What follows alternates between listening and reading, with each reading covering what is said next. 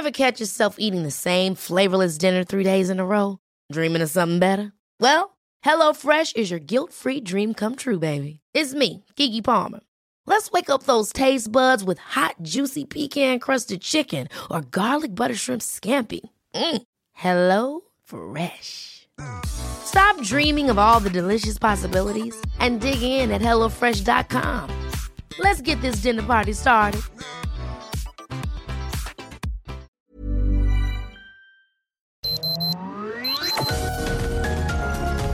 Heraldo Media Group presenta Sergio Sarmiento y Lupita Juárez. Información veraz y oportuna con un toque personal y humano. Por El Heraldo Radio, donde la H suena y ahora también se escucha.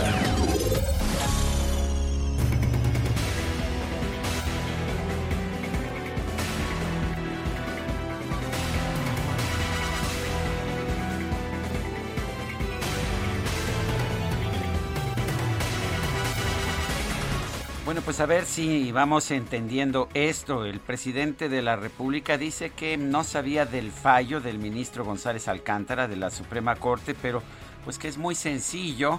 Significa que el gobernador de Tamaulipas no tiene fuero y lo pueden detener cuando se les antoje. Lo mismo dijeron el presidente de Morena, senadores como Martí Batres, funcionarios como Genaro Villamil. Todos aplaudieron la decisión y dijeron pues ahora ya es cuestión nada más de detener al gobernador de Tamaulipas. Y bueno, pues a lo mejor podríamos decir que es falta de conocimiento jurídico, pero también la doctora Olga Sánchez Cordero dijo, ella fue ministra de la Suprema Corte, dijo que pues que no, que eh, ya no tiene fuero el gobernador de Tamaulipas. Pero ¿qué cree usted? Ayer la Fiscalía General de la República interpuso un recurso de reclamación ante la propia Suprema Corte de Justicia de la Nación luego de que el ministro González Alcántara desechó por notoriamente improcedente la controversia constitucional interpuesta por el Congreso del Estado de Tamaulipas. Y esto solamente puede significar una cosa. O el fiscal Alejandro Gertz Manero o sus, eh, o sus especialistas en la materia eh, saben, saben que, no pueden detener, que, se, que mantiene, se mantiene el fuero, como lo explicó el propio González Alcántara, pero en declaraciones que no están incluidas en su propia resolución. De que fue confusa la decisión del ministro, pues ah, no hay ninguna duda que fue confusa la decisión del ministro González Alcántara. Por lo pronto, la Fiscalía General de la República interpone un recurso de reclamación buscando precisamente que se le quite el fuero antes de las elecciones de ser posible al gobernador de Tamaulipas. Son las 7 de la mañana con 2 minutos, 7 con 2. Hoy es martes, martes 17 de mayo de 2021. Yo soy Sergio Sarmiento y quiero darle a usted la más cordial bienvenida a El Heraldo Radio. Lo invito a quedarse con nosotros. Aquí estará, por supuesto, muy bien informado y mire que si no quiere estar confuso, más, más le vale que esté informado con nosotros, que hacemos por lo menos un esfuerzo por entender antes de expresar nuestros puntos de vista. Y, bueno, pues ah, además de estar bien informado, aquí también podrá pasar un rato agradable porque pues nos gusta, nos gusta presentar el lado amable de la noticia siempre y cuando la noticia lo permita. Guadalupe Juárez, ¿cómo estás? Muy buenos días. Hola, ¿qué tal? Sergio Sarmiento, buenos días para ti amigos, qué gusto saludarles. Que le corten la cabeza. Ah, no, ¿cómo era? ¿Cómo era? Sí, sí, sí, que le corten la cabeza. Sí, era la, la reina, este, ¿cómo se llama? La reina de de, corazones. Oye, y bueno, pues eh, sirvió mucho, ¿no? Desvía mucho la atención. Hay temas eh, importantes como la violencia, la inflación, el desempleo, la línea 12, y eso pues sí, sí ayuda a estar atentos en otras cosas. Pero fíjese usted que también hay un tema muy importante de un juez, Sergio, que tampoco quiere el presidente López Obrador. Ya sabes que cuando no le gustan las decisiones de los jueces, o son corruptos, o son eh, conservadores. O los manda a investigar. Exactamente. La reforma a la ley de hidrocarburos otorga una ventaja competitiva a petróleos mexicanos y sus subsidiarias, lo que permite que la empresa productiva del Estado retome el papel monopólico que tenía antes de la reforma energética. Esto fue lo que señaló Juan Pablo Gómez Fierro, este juez segundo de distrito en materia administrativa, especializado en competencia económica, radiodifusión y telecomunicaciones, al frenar por tiempo indefinido las modificaciones a la ley de hidrocarburos publicadas el 4 de mayo. Así que este juez ha suspendido la aplicación de la ley de hidrocarburos, esta que impulsa el presidente Andrés Manuel López Obrador. Ya me imagino esta mañanera, pues hay que estar atentos, ¿no? A ver qué es lo que responde. Y bueno, Gómez Fierro y Rodrigo de la Pesa, el juez primero especializado en materia, notificaron este lunes que concedieron las primeras suspensiones definitivas contra la reforma. En el caso de Gómez Fierro, la medida frena tres artículos, 57 y los transitorios cuarto y sexto del decreto impugnado aunque las suspensiones fueron otorgadas a las empresas Grupo Base Energéticos, también a Faro International Products, a distribuidora de combustibles Mil, Antuc y Dalia Pilar Lamarque Picos, el juzgador precisó que la medida tiene efectos generales, por lo que aplica para todos, todos los permisionarios del mercado de hidrocarburos, petrolíferos y petroquímicos. Bueno, y en otros temas también muy, muy controvertidos, fíjese usted que Ricardo Burs, candidato de Movimiento Ciudadano al gobierno de Sonora, que estaba en tercer lugar en las encuestas, con un 10% aproximadamente, decidió abandonar o decidió eh, no declinar, dijo, eh, su candidatura, sino apoyar al candidato del PAN, el PRI y el PRD, Ernesto Gándaro, Gándara Camú. ¿Y por qué lo hace? Dice que tomó la decisión eh, después de que fue asesinado su amigo, candidato de Movimiento Ciudadano a la alcaldía de Cajeme, Abel Murrieta. Él fue asesinado el pasado 13 de mayo en el municipio de en, ese municipio de la región sur de la entidad. Y bueno eh, resulta que no consultó el tema con Movimiento Ciudadano. El partido estaba bastante molesto bastante molesto de por esta situación y cuestionó esta decisión y dijo que seguirían buscando los votos de, de los ciudadanos de Sonora. Qué significa la declinación o el apoyo de Ricardo Burs a la candidatura de Ernesto Gándara, si realmente los, los que se inclinaban por votar por Ricardo Burs, que tiene una gran presencia en la zona de Ciudad Obregón, en Cajeme, en esta parte sur del estado, eh, si realmente votan por Ernesto Gándara, Gándara se va a cerrar la brecha de 10 puntos porcentuales frente al candidato de Morena. Y bueno pues esto esto va a complicarle a Morena la elección allá en el estado de Sonora y bueno pues lo que lo que señala el candidato el, el, candidato todavía de Movimiento Ciudadano es para que Sonora gane he decidido ser un factor de unidad alrededor de la candidatura de Ernesto Gándara Camú. Aclaro que esto no es una declinación es un acuerdo de unidad en el que ambos hemos convenido para que Sonora en unidad recupere la seguridad y prosperidad que Sonora merece y bueno, el que sí parece que está furioso es Dante Delgado. La estrategia de Dante Delgado ha sido no aliarse con nadie.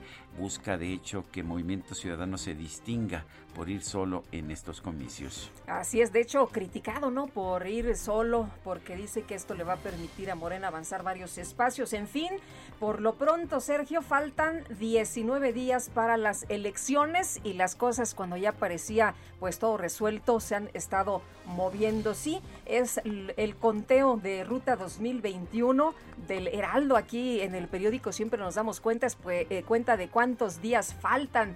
Aquí el periódico lleva el conteo y faltan 19 días para las elecciones. Son las 7 de la mañana con 8 minutos.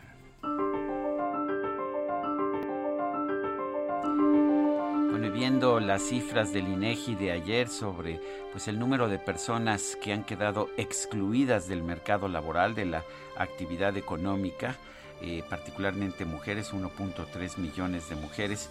Eh, encontré esta cifra de John Kennedy Toole, autor de La conspiración de los necios, que decía, aparentemente me falta alguna perversión particular que los empleadores de hoy están buscando.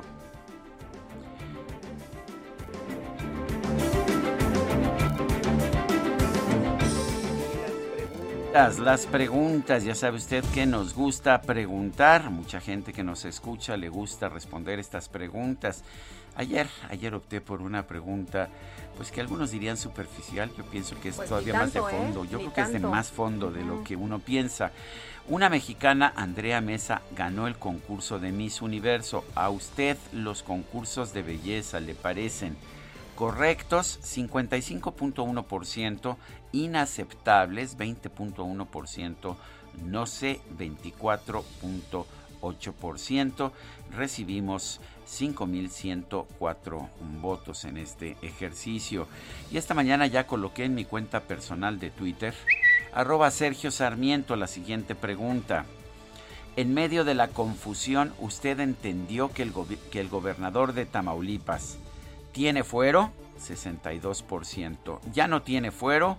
9.2%. No sabemos 28.8%. En 39 minutos hemos recibido 1.157 votos. Las destacadas del Heraldo de México. Bueno, ya está, ya anda Itzel por aquí, ¿verdad? A ver, Itzel González, ¿Cómo estás, Itzel? Sergio Lupita, muy buenos días. Los saludo a la distancia. Claro que sí, yo los saludo con mucho gusto este martes 18 de mayo del 2021. Lupita Sergio, comienzo presumiendo la portada del Heraldo de México, una imagen preciosa de Andrea Mesa, la mexicana ganadora de la corona de Miss Universo, junto con Abelino Roque Osorio, originario de, de Tuxtepec, Oaxaca, el diseñador de modas de 25 años que fue el encargado de confeccionar el traje típico de Alebrije, un traje precioso que tardó cinco meses en ser confeccionado. Hermosa portada de esta mañana en el Heraldo de México y pues también contiene mucha información, así que comenzamos con las destacadas. En primera plana, indefinidamente suspenden la ley de hidrocarburos. El juez Juan Pablo Gómez Fierro considera que la reforma otorga una ventaja competitiva a Pemex para retomar el papel monopólico de antes. País, proceso inconcluso. Fuero enfrenta a Segov y PAN. Caso del gobernador de Tamaulipas, causa de contraste en declaraciones. Ruta 2021, perciben rechazo, abandona casa víctima de aspirante, mientras el diputado Saúl Huerta se mantiene firme en la boleta electoral el menor del que abusó ha tenido que huir de su comunidad ante amenazas. Ciudad de México buscan responsables, indagan a vigilantes de línea 12, van tras empresa francesa que daba mantenimiento a las vías del metro. Estados, nueva normalidad, regresan a aulas tres estados más, Coahuila y Chiapas iniciaron clases presenciales con pocos alumnos y planteles. En Jalisco volvieron todos, pero con escasa asistencia. Orbe, vacunas, patentes en medio de disputa. Estados Unidos impulsa quitar los candados a fórmulas para acelerar inoculación mundial. Meta, Estadio Azteca, ansiado regreso de fans, aunado al pase del azul y la eliminación del América, la afición y vendedores celebraron la apertura del enorme inmueble. Y finalmente, en mercados, reunión del TEMEC, México recibe quejas. Los socios comerciales del país cuestionaron temas agrícolas, de inversión, energéticos y mineros. Sergio Lupita, amigos, hasta aquí las destacadas del Heraldo. Feliz martes. Igualmente, Itzel, muchas gracias. Muy buenos días. Son las 7 de la mañana con 13 minutos, con 14 minutos ya vamos, vamos a un resumen de la información más importante. Hoy es martes 18 de mayo del 2021. El fiscal general de la República, Alejandro Gertz Manero, presentó un recurso de reclamación ante la Suprema Corte de Justicia en contra del fallo de la resolución del ministro Juan Luis González Alcántara Carrancá, que permite que el gobernador de Tamaulipas, Francisco García Cabeza de Vaca, mantenga su fuero constitucional. El presidente del PAN, Marco Cortés, aseguró que el gobernador de Tamaulipas, Francisco García Cabeza de Vaca, aún cuenta con fuero porque se mantiene en el cargo y no le corresponde a la Cámara de Diputados retirarle esa garantía. Porque el fuero no es otorgado a la persona, sino al cargo de la misma. Y el gobernador lo sigue siendo mientras el Congreso de Tamaulipas no diga lo contrario que dice Marco Cortés es fundamentalmente lo que ha señalado en una aclaración posterior el ministro González Alcántara, pero pues mucha gente tenía la opinión contraria, empezando por el presidente de la República, que ayer dijo que ya no tenía fuero el gobernador de Tamaulipas y por lo tanto podía ser detenido de inmediato, pero también la doctora Olga Sánchez Cordero, exministra de la Corte, dijo que en su opinión ya no tenía fuero, pues resulta que se equivocaron, por lo menos eso es lo que señala la acción de la Fiscalía. Bueno, y por otra parte, la Fiscalía General de la República solicitó al Congreso de Sinaloa que informe sobre las tarjetas de apoyo alimentario Puro Sinaloa que entrega la administración del gobernador Quirino Ordaz Coppel. La Comisión de Quejas y Denuncias del Instituto Nacional Electoral instruyó a la titular de la Secretaría de Energía, Rocío Nale, eliminar dos mensajes de Twitter en los que promociona los logros y acciones del presidente López Obrador. El coordinador de Movimiento Ciudadano en el Senado, Dante Delgado, difundió una carta dirigida al presidente López Obrador en la que reitera su exigencia de que no intervenga en el actual proceso electoral y asegura que hoy la mafia del poder es él. ¿Te acuerdas cuando Movimiento Ciudadano estaba aliado con Andrés Manuel López Obrador? Bueno. Dice Dante Delgado que tiene como siete años que no habla con el presidente, ¿no? Ya, este, ya, hace, hace un buen que... hay una brecha, sí. el dirigente el dirigente nacional del PRD, ya me acordé que también fue candidato Andrés Manuel López Obrador del PRD en 2006 y en 2012, pero en fin, el actual dirigente nacional del PRD, Jesús Zambrano, acusó a Morena de planear una guerra sucia contra el gobierno de Michoacán con el fin de ganar por la mala la contienda electoral en la entidad. Y la dirigencia de Morena en Zacatecas presentó una denuncia ante la Fiscalía General de la República en contra del gobernador del estado Alejandro Tello por intromisión en el proceso electoral y apoyar con recursos públicos a los candidatos de la coalición PRI, PAN y PRD. El candidato, se está poniendo rudo, ¿verdad? Se está poniendo rudo. El candidato del Partido Verde a gobierno de Sinaloa, Tomás Saucedo, anunció su decisión de declinar a favor del proyecto del abanderado de Morena, Rubén Rocha. Y el candidato de Movimiento Ciudadano al gobierno de Sonora, Ricardo Burros, difundió una carta en la que pide a los ciudadanos se inclinen a favor del abanderado de la coalición PAN, PRI, PRD. Ernesto Gándara, eh, sin embargo, aseguró que no se trata de una declinación. Y vea usted, el candidato de Morena a la presidencia municipal de San Cristóbal de las Casas, en Chiapas, Juan Salvador Camacho, pagó alrededor de 300 mil pesos a habitantes de la comunidad de Los Llanos, luego de que lo retuvieron, o sea, que lo secuestraron, esa es la traducción, por presuntamente haber incumplido sus promesas como legislador. Pues ahora sí que te secuestran y pagas, supongo que no de tu propio bolsillo, sino que lo pagas del dinero del erario pagas el rescate, en fin. Pues sí fue un secuestro, ¿no? Fue un secuestro. Y por él, eh, pues pagaron 300 mil pesos. Bueno, y Juan Guzmán, candidato del PRD y el PRI a una diputación local de Guanajuato, resultó herido durante un ataque a balazos que sufrió en el municipio de Moroleón. La situación de violencia en este periodo electoral es dramática. Este lunes falleció la candidata de redes sociales progresistas a la presidencia municipal de Mazatlán, Sinaloa, Margarita Domínguez Ocampo luego de que sufrió complicaciones de salud y se sometió a nuevos tratamientos contra el cáncer.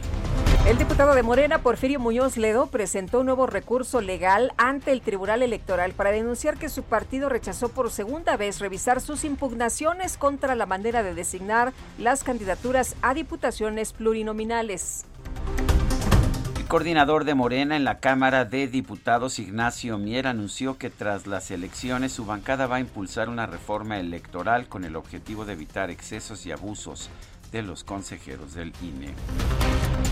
Bueno, ya hay muchas advertencias para los consejeros, es, ¿no? Es no votas como yo quiero y vas para afuera. Pues sí. Bueno, el coordinador de Morena en el Senado, Ricardo Monreal, aseguró que esta reforma tendrá como propósito sujetar a los órganos electorales del país al principio de legalidad y al Estado de Derecho. Invadir funciones de otros poderes. No pueden los consejeros electorales violar el principio de legalidad al que están obligados a cumplir. Creo, lo digo con toda responsabilidad, independientemente del resultado que se tenga, vamos a ir a una reforma electoral profunda.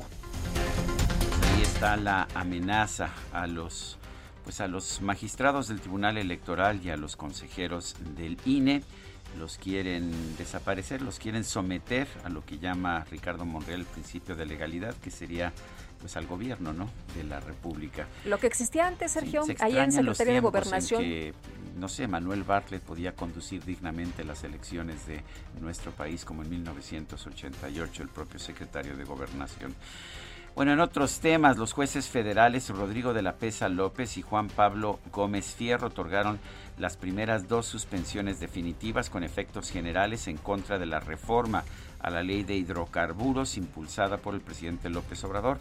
A ellos también los han amenazado con investigaciones y con desaparecer los cargos de jueces especializados.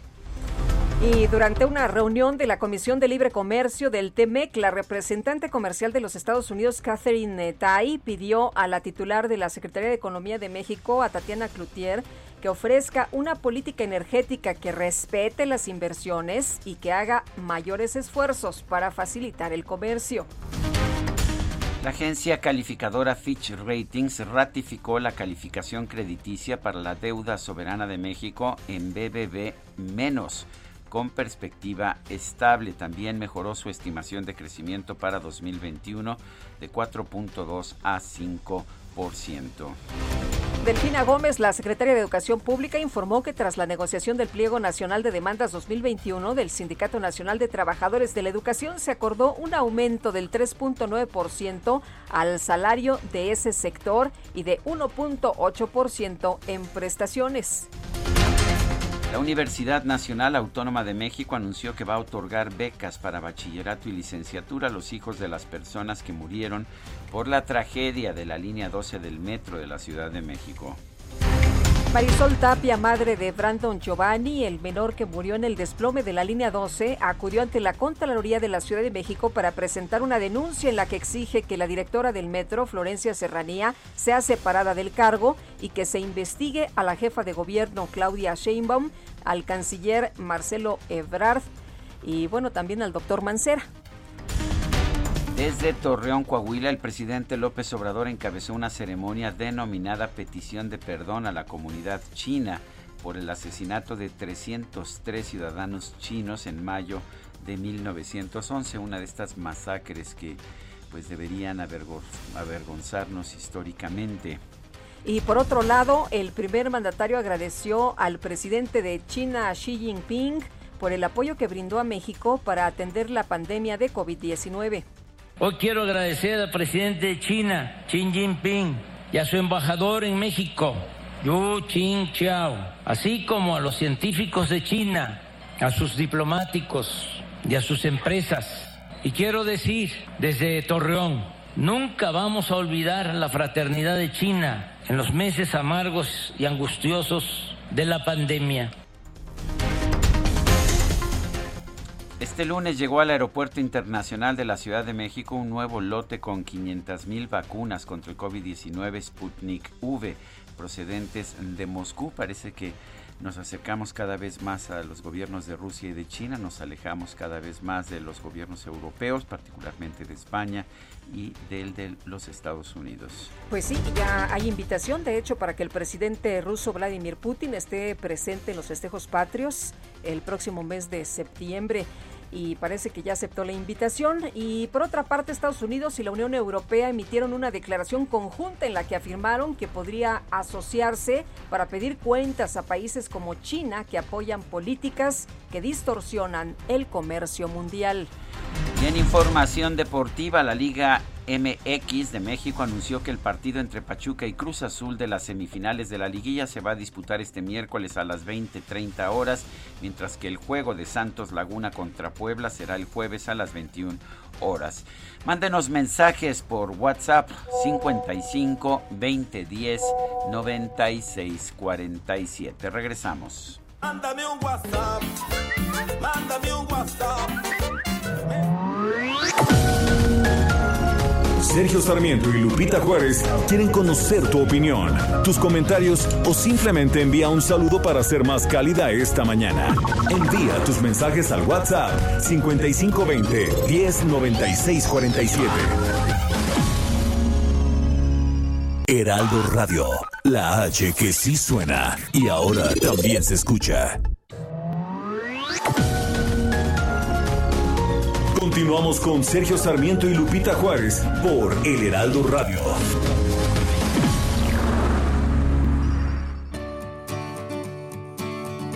Este 18 de mayo celebramos el Día Internacional de los Museos, para concientizar a las personas acerca de la relevancia de los museos como medio para el intercambio cultural. La creación de este día ha sido por la iniciativa del Consejo Internacional de Museos en el año de 1977. Este consejo es una organización no gubernamental sin fines de lucro creada en 1946. Funge como organismo rector a nivel mundial en el establecimiento de estándares profesionales y éticos para las actividades de los museos. Este Día Internacional es una fecha ideal no solo para visitar los museos de la localidad, sino para aprender sobre las organizaciones sin fines de lucro que ejercen el rol de guardianes para el acervo cultural de la humanidad. El tema central para este 2021 es el futuro de los museos, recuperar y reimaginar invitando a los museos y comunidades a crear, imaginar y compartir prácticas de creación de valor, así como la generación de nuevos modelos de negocio para las instituciones culturales.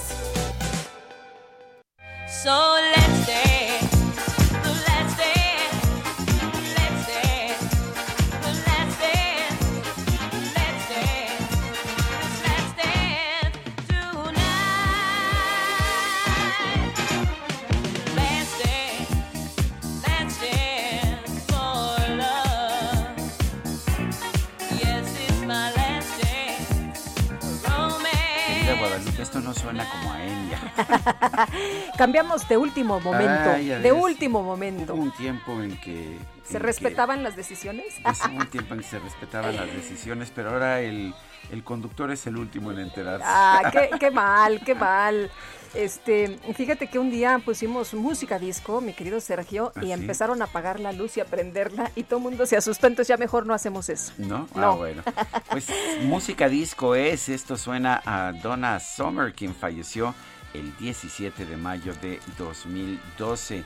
Bueno, Donna Summer tuvo un impacto eh, fundamental en la música disco, sobre todo allá en los años 70, la reina de la música disco la llamaban.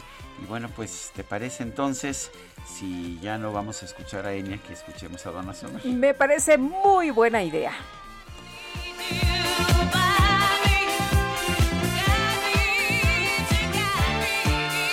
mensajes de nuestro público.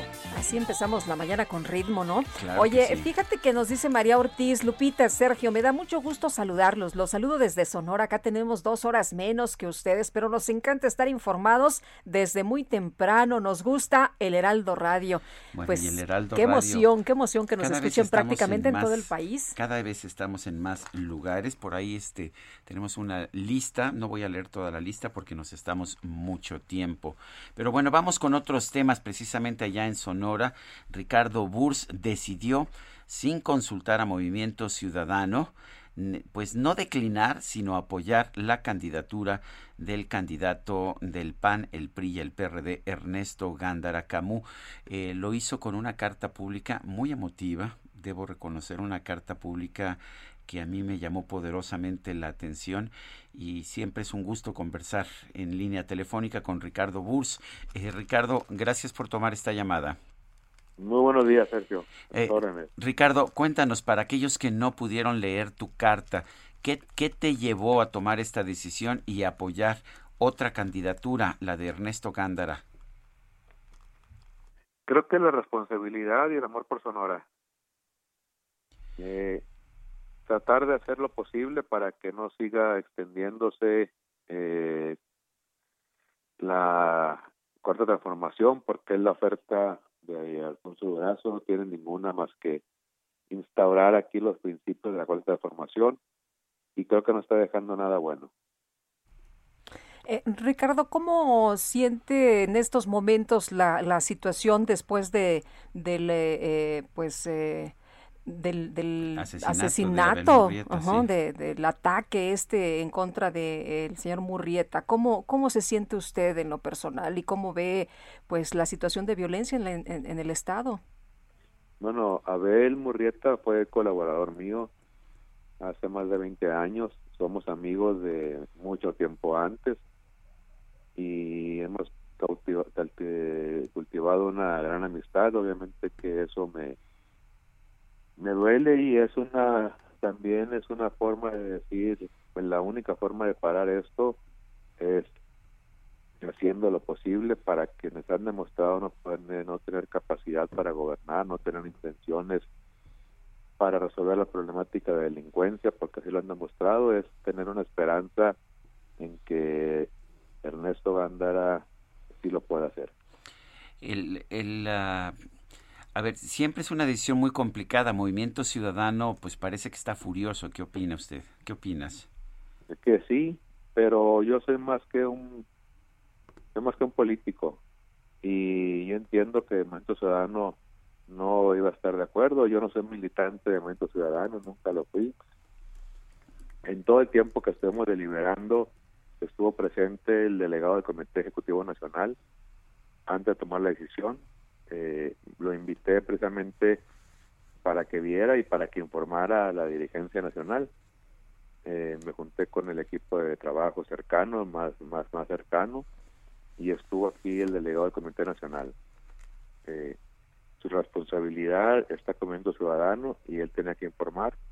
Con esa intención lo invité a que participara en el porqué de las cosas, que supiera y que entendiera.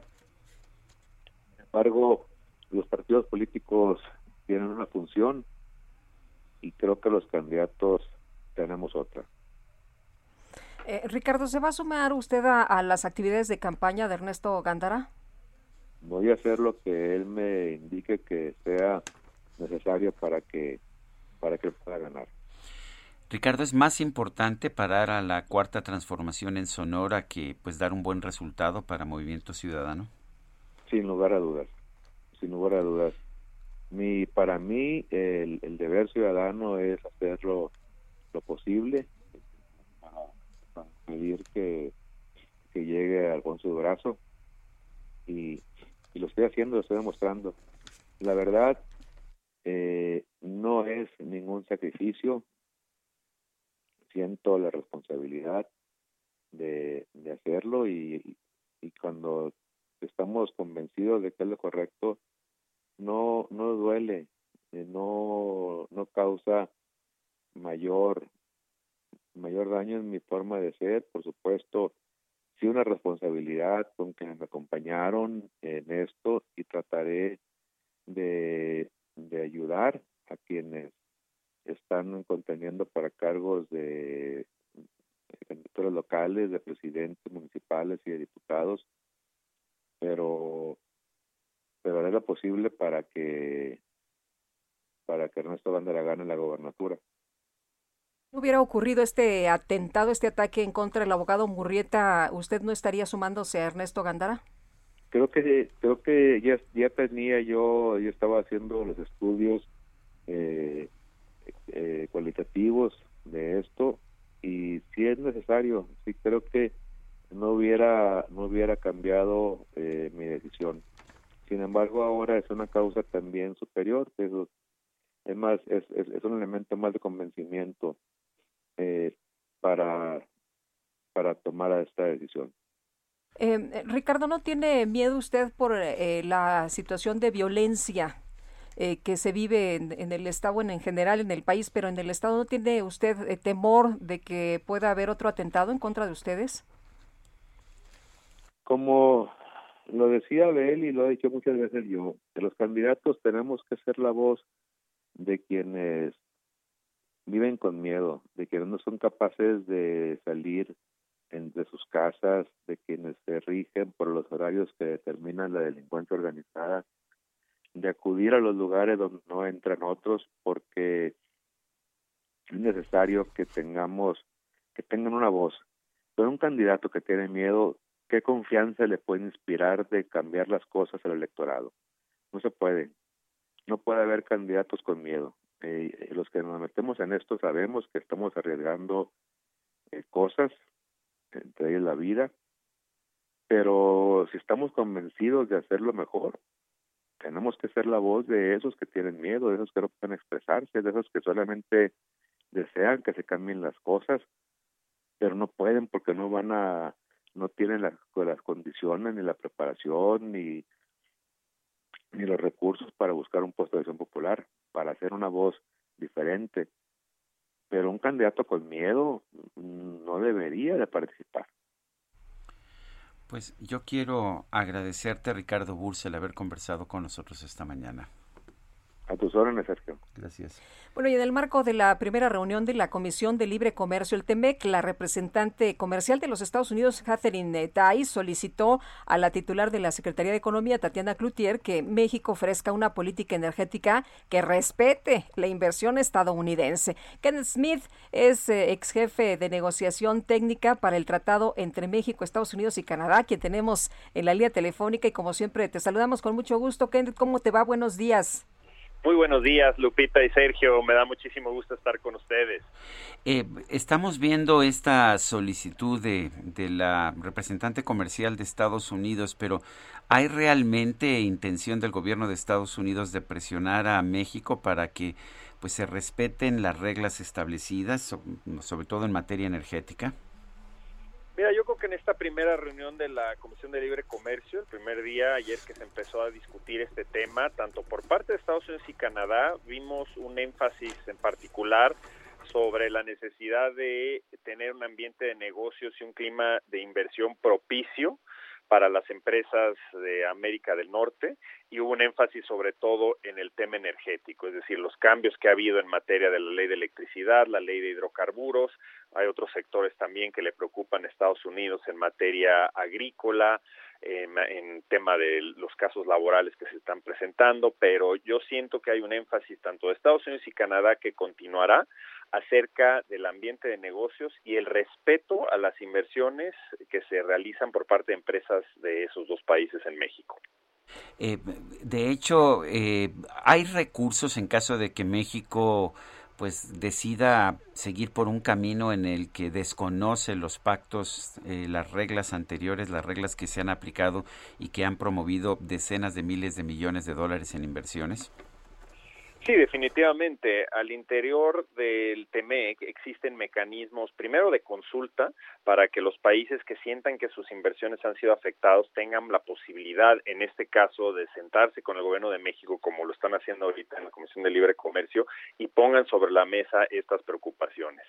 Si esto no se resuelve por la vía del diálogo, hay dos mecanismos. Está el mecanismo de solución de disputas Estado-Estado, donde los países pueden demandar al Estado mexicano, pueden presentar la solicitud de un panel eh, respecto a las afectaciones a sus inversiones, con la posibilidad, si el panel falla a favor de ellos, de imponer eh, represalias o restricciones a las exportaciones de México. Y por otro lado, a través del capítulo de inversión, los inversionistas cuyas inversiones hayan sido afectadas, es decir, que hayan sido afectadas de manera que ya no hagan viable las inversiones que están realizando en México y se hayan cambiado las condiciones de su inversión de manera arbitraria, pueden demandar ellas directamente al gobierno mexicano. Este, digamos, es un caso extremo, es un caso de llevarlo a un panel arbitral en el cual existe la posibilidad de que el Estado mexicano tuviera que pagarles directamente a las empresas por los daños realizados.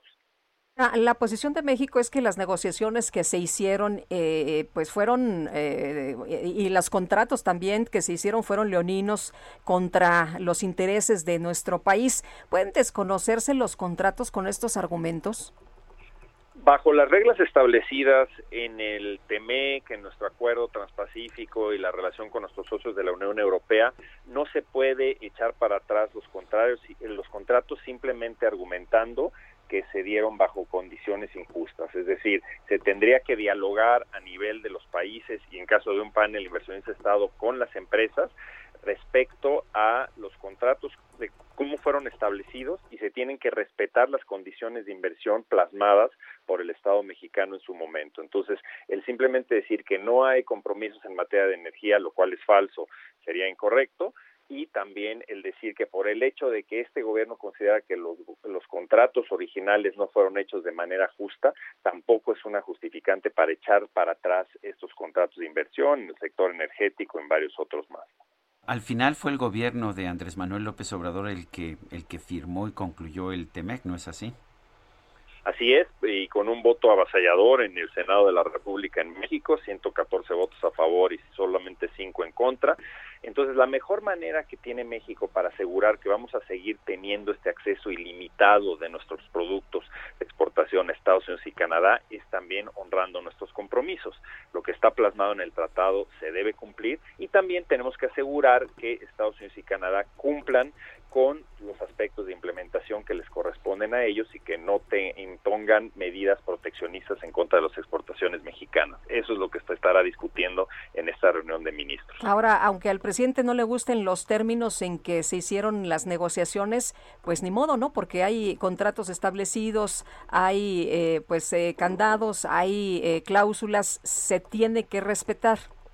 Y las negociaciones lo único que hacen es reflejar eh, los cambios constitucionales que se hicieron en materia de energía desde el 2013 en México y lo mismo sucede con otros compromisos del tratado. En materia laboral se reflejan las reformas laborales que hicimos en México, es decir, hay una congruencia entre el marco jurídico que establece el tratado y lo que ya tenemos en nuestra ley. Y en ese sentido, eh, debemos cumplir tanto con la ley doméstica como los compromisos internacionales para seguir siendo un país atractivo a la inversión extranjera que estaba para finales del 2018 atrayendo más de 35 mil millones de dólares al año en inversión extranjera. ¿Está disminuyendo ese flujo de inversión? Ha caído, bueno, por supuesto, hay un efecto fuerte en materia de la crisis económica generada por el COVID el año pasado. Recordemos que en el, segundo trimestre del 2020 nuestra economía se contrajo casi en 20%. Empieza a haber una ligera recuperación, sobre todo en materia de comercio internacional, eh, impulsada por la recuperación de Estados Unidos y el paquete económico de rescate que ha impulsado el presidente Biden pero sí hemos visto una desaceleración en inversión extranjera en México, derivado también de la falta de certidumbre jurídica que se ha dado por algunas de estas decisiones en materia de reformar la ley de electricidad, la ley de hidrocarburos, etcétera. Entonces, la mejor manera de regresar a los números que teníamos en materia de inversión extranjera y salir más rápido de la crisis es continuando a ser, como lo hemos sido en los últimos 25 años, un país transparente que manda la señal al mundo que estamos dispuestos a cumplir con nuestras propias leyes domésticas y con los compromisos internacionales. Kenneth, muchas gracias como siempre por platicar con nosotros. Muchísimas gracias Lupita y Sergio, estoy a sus órdenes. Buenos días, hasta luego. Son las 7 de la mañana con 47 minutos. Tenemos en la línea telefónica a Valeria Moy directora del Instituto Mexicano para la Competitividad. Eh, hay varios temas que, que, quiero tratar o que queremos tratar con ella, pero lo primero, Valeria, es decirte que tú y yo tratamos exactamente el mismo tema hoy en nuestras columnas en distintos periódicos de la Ciudad de México. Es el número de mujeres que han quedado excluidas de la población económicamente activa. ¿Qué piensas de eso? Sí, Sergio. Hola, Sergio. Buenos días, Lupita. Buenos días. Buenos días. que los datos que nos dio ayer el INEGI, pues son muy reveladores de una realidad que cualquier mujer ha sentido encima, ¿no? Hemos visto, los datos del INEGI muestran ya, obviamente, la caída y la recuperación en el año, porque solo podemos comparar trimestre con trimestre con la serie que nos dieron ayer, pero es muy evidente de la disminución en la población económicamente activa, que ha caído en 1.6 millones de personas, como el 84% de ese 1.6 millones de personas son mujeres. 1.3 millones de mujeres tuvieron que salir ya no del mercado laboral, sino de las ganas de participar en el mercado laboral. No es que necesariamente tuvieran empleo, sino que podían haber estado buscando alguno y esa posibilidad pues prácticamente la canceló la pandemia. Y por supuesto, en el mismo sentido, cuando hablamos ya de la población ocupada, de aquellos empleos que se perdieron en este año, que disminuyeron en aproximadamente 2 millones, el 71% son de mujeres. Es, es impresionante, pero a la hora de la hora, pues uno entiende que eso corresponde a la realidad de México, ¿no? ¿Quién se quedó en casa cuidando a los hijos? ¿Quién se quedó en casa mientras los niños tenían que conectarse a sus clases, en el mejor de los casos en una computadora o en un dispositivo y en la mayoría de los casos únicamente a través de la televisión? Yo creo que pues este año hubo un retroceso, no únicamente en términos laborales, sino también un retroceso social en la forma en la que se estructuran las familias y a ver, Sergio Lupita, cuánto nos tardamos en recuperarlos. Ojalá que se recupere pronto una vez que pues los niños puedan regresar a las escuelas. Ojalá que esto sea pues en agosto, septiembre de este mismo año. Oye, eh, eh, tremendo este impacto de estas cifras que nos eh, compartes y que bueno pues se daban a conocer el día de ayer. Oye, y, además el, el presidente siempre dijo no que las mujeres eran excelentes cuidadoras. Eso ha dicho el presidente en repetidas ocasiones, ¿no? Que las mujeres prácticamente, bueno, yo recuerdo una entrevista que dijo donde las mujeres nos merecíamos el cielo, ¿no? Bueno, yo creo que también nos merecemos el cielo, pero también nos merecemos las oportunidades de decidir qué queremos hacer con nuestras vidas y con nuestro entorno laboral. Pero bueno, el presidente dijo que las mujeres estaban eh, básicamente enfocadas en el cuidado y lo que muestra en los datos del INEGI, pues sí está relacionado con eso, las que se quedaron en casa cuidando prácticamente a las familias, a los hijos, fueron las mujeres. Yo creo que ahí refleja un montón de cosas, también diferencias de ingresos, ¿no? Porque cuando una familia tiene que escoger quién se queda en casa, pues normalmente se queda en la pareja o la parte de la pareja que tiene menores ingresos y creo que esto puede estar relacionado, habrá que hacer más estudios para comprobarlo, con que las mujeres pues en efecto tienen tenemos menores ingresos que lo hacen los hombres por trabajos similares. Bueno, ya, ya, ya, ya, veremos con los estudios. Yo lo que he visto es que incluso en familias en que ganan más las mujeres, la presión para que sea la mujer la que abandone la fuerza de trabajo es enorme. Pero es enorme, esa presión es enorme y no podemos negar que existe. Existe en la sociedad, existe en las familias, esto existe en todos lados y sí es importante hablar del tema, desde luego. Valeria, vamos con otros temas. Eh, ya vimos que dos jueces federales, Rodrigo de la Pesa y Juan Pablo Gómez Fierro, han otorgado sus definitivas en contra de la ley de hidrocarburos. ¿Qué significa esto para las propuestas de, del presidente Andrés Manuel López Obrador? Y bueno, y sabemos además que el presidente ha amenazado a los jueces con hacerles investigaciones y con eliminar a los jueces especializados, de manera que no debe ser fácil dar estas decisiones. Pero, ¿qué, qué impactos concretos piensas que pueda tener esto en los próximos meses? Mira, la ley de hidrocarburos, esto que es eh, presentó y se aprobó hace pocas semanas, meten unos temas muy delicados en, en la industria energética del país. En primer lugar, meten conceptos donde, por ejemplo, el Estado puede operar los activos de algunas empresas que hayan tenido permisos suspendidos y a una empresa privada se le suspende, independientemente de si es nacional o extranjera, se le suspende un permiso por cualquier cosa, en ese momento el Estado puede entrar y operar las empresas, lo cual pues abre la puerta a una posibilidad de expropiatoria de la cual no, no estamos hablando, creo, con la importancia que se merece. También esta ley abre una puerta muy extraña donde se abre la posibilidad de revocación de permisos por considerarlos que pueden presentar un riesgo a la seguridad energética, a la seguridad nacional o a la seguridad económica.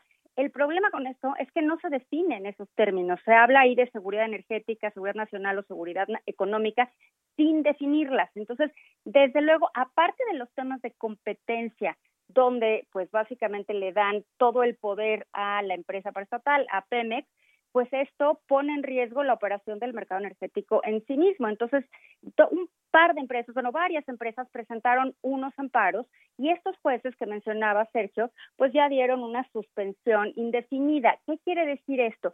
Que básicamente se tiene que reglar, se tiene que decidir sobre la implementación de la reforma de la ley de hidrocarburos y una vez que se decida, mientras se decide, va a estar suspendida la aplicación de la ley. Esto al final del día se va a tener que decidir en la Corte, ¿no? En la Suprema Corte. ¿Qué sigue? ¿Qué podemos esperar? Bueno, yo creo y seguramente se dará la posibilidad de que COFE se pueda interponer una controversia constitucional porque esta reforma afecta a la competencia económica en los mercados de hidrocarburos. Y bueno, si afecta a la competencia económica en los mercados de hidrocarburos, básicamente afecta a la competencia económica en todos lados, porque los hidrocarburos son el combustible principal para la producción de prácticamente cualquier cosa. Entonces, si afectas ese mercado, pues ahora sí que como fichas de dominó estás afectando todos los demás mercados.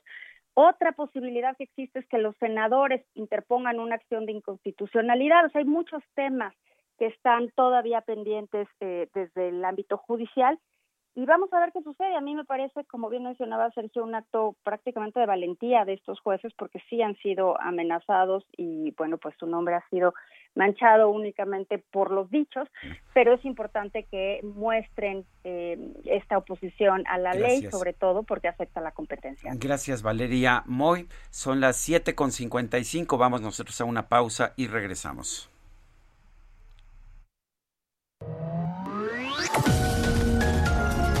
Sergio Sarmiento y Lupita Juárez quieren conocer tu opinión, tus comentarios o simplemente envía un saludo para ser más cálida esta mañana.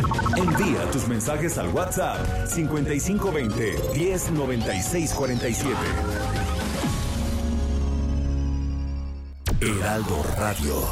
La selección mexicana femenil de softball es la quinta mejor del mundo y por primera vez en Tokio 2020 más uno estará en unos Juegos Olímpicos.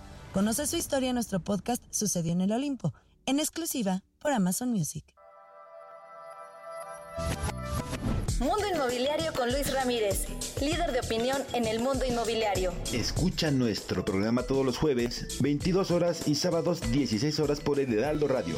Conocerás lo más relevante de la industria inmobiliaria y aprenderás cómo vivir de las rentas en vivedelasrentas.com a través de inversiones seguras que te generarán mayores rendimientos y plusvalía para consolidar tu patrimonio. No te pierdas las entrevistas con los principales actores del sector inmobiliario y todo sobre la industria de la vivienda. Solo aquí en Mundo Inmobiliario con Luis Ramírez, líder de opinión en el sector. Por el Heraldo Radio. En el Heraldo de México queremos estar contigo y ahora te ofrecemos una variedad de skills que puedes escuchar desde tu Amazon Alexa. Adela Micha y la imagen del día. Últimas noticias Heraldo de México. Sergio Sarmiento. Lo único que tienes que hacer es Paso 1. Crea una cuenta en Amazon y selecciona México. Paso 2. Descarga la app de Amazon Alexa desde tu tienda de aplicaciones. Paso 3. Inicia sesión en la app, abre la opción de skills y juegos. Paso 4. Busca el Heraldo de México y ahí podrás encontrar todos nuestros skills. Activa los que tú quieras. Listo, ya estamos con contigo a través de Alexa.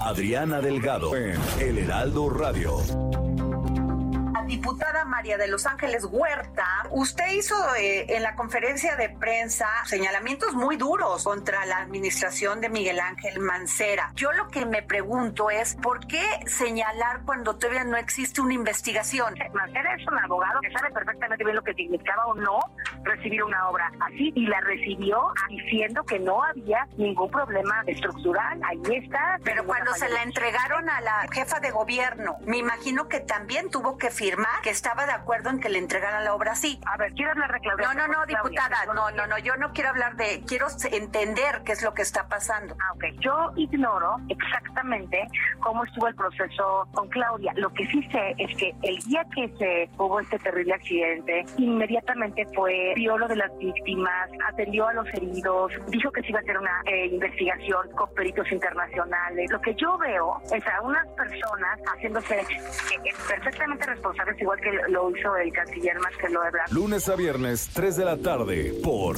El Heraldo Radio.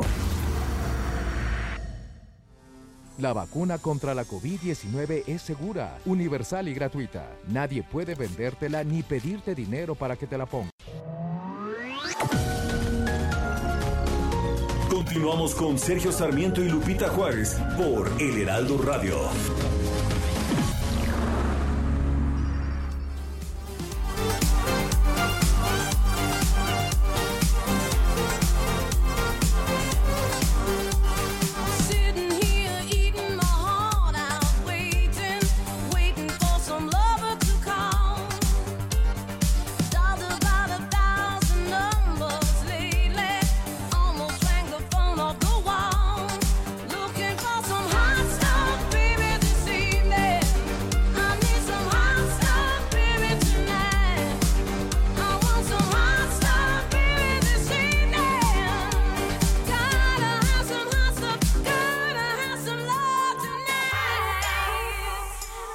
Escuchando música de Donna Summer, la reina de la música disco. Esto se llama Hot Stuff y la acompaña Caigo.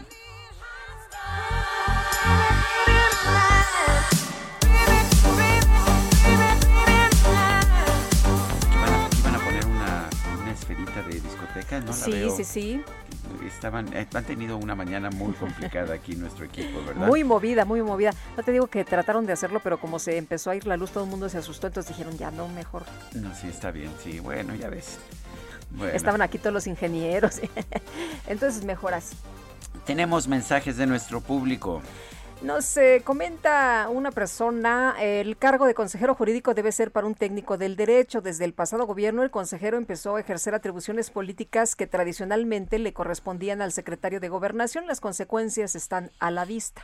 Dice otra persona, buenos días, muy admirable, aplaudible y es un ejemplo la acción tomada por Ricardo Burs, así como él, los ciudadanos indecisos deben sumarse como voto útil al partido que tenga posibilidades de ganar y parar así a Morena y su cuarta trituración de las instituciones y el desarrollo económico del país. Atentamente, Alfredo Bernal es lo que nos dice esta persona. Ricardo Burs tiene eh, sobre todo, igual que toda su familia, tienen mucha ascendencia en el sur del estado de Sonora. Recordemos que Sonora es un estado enorme.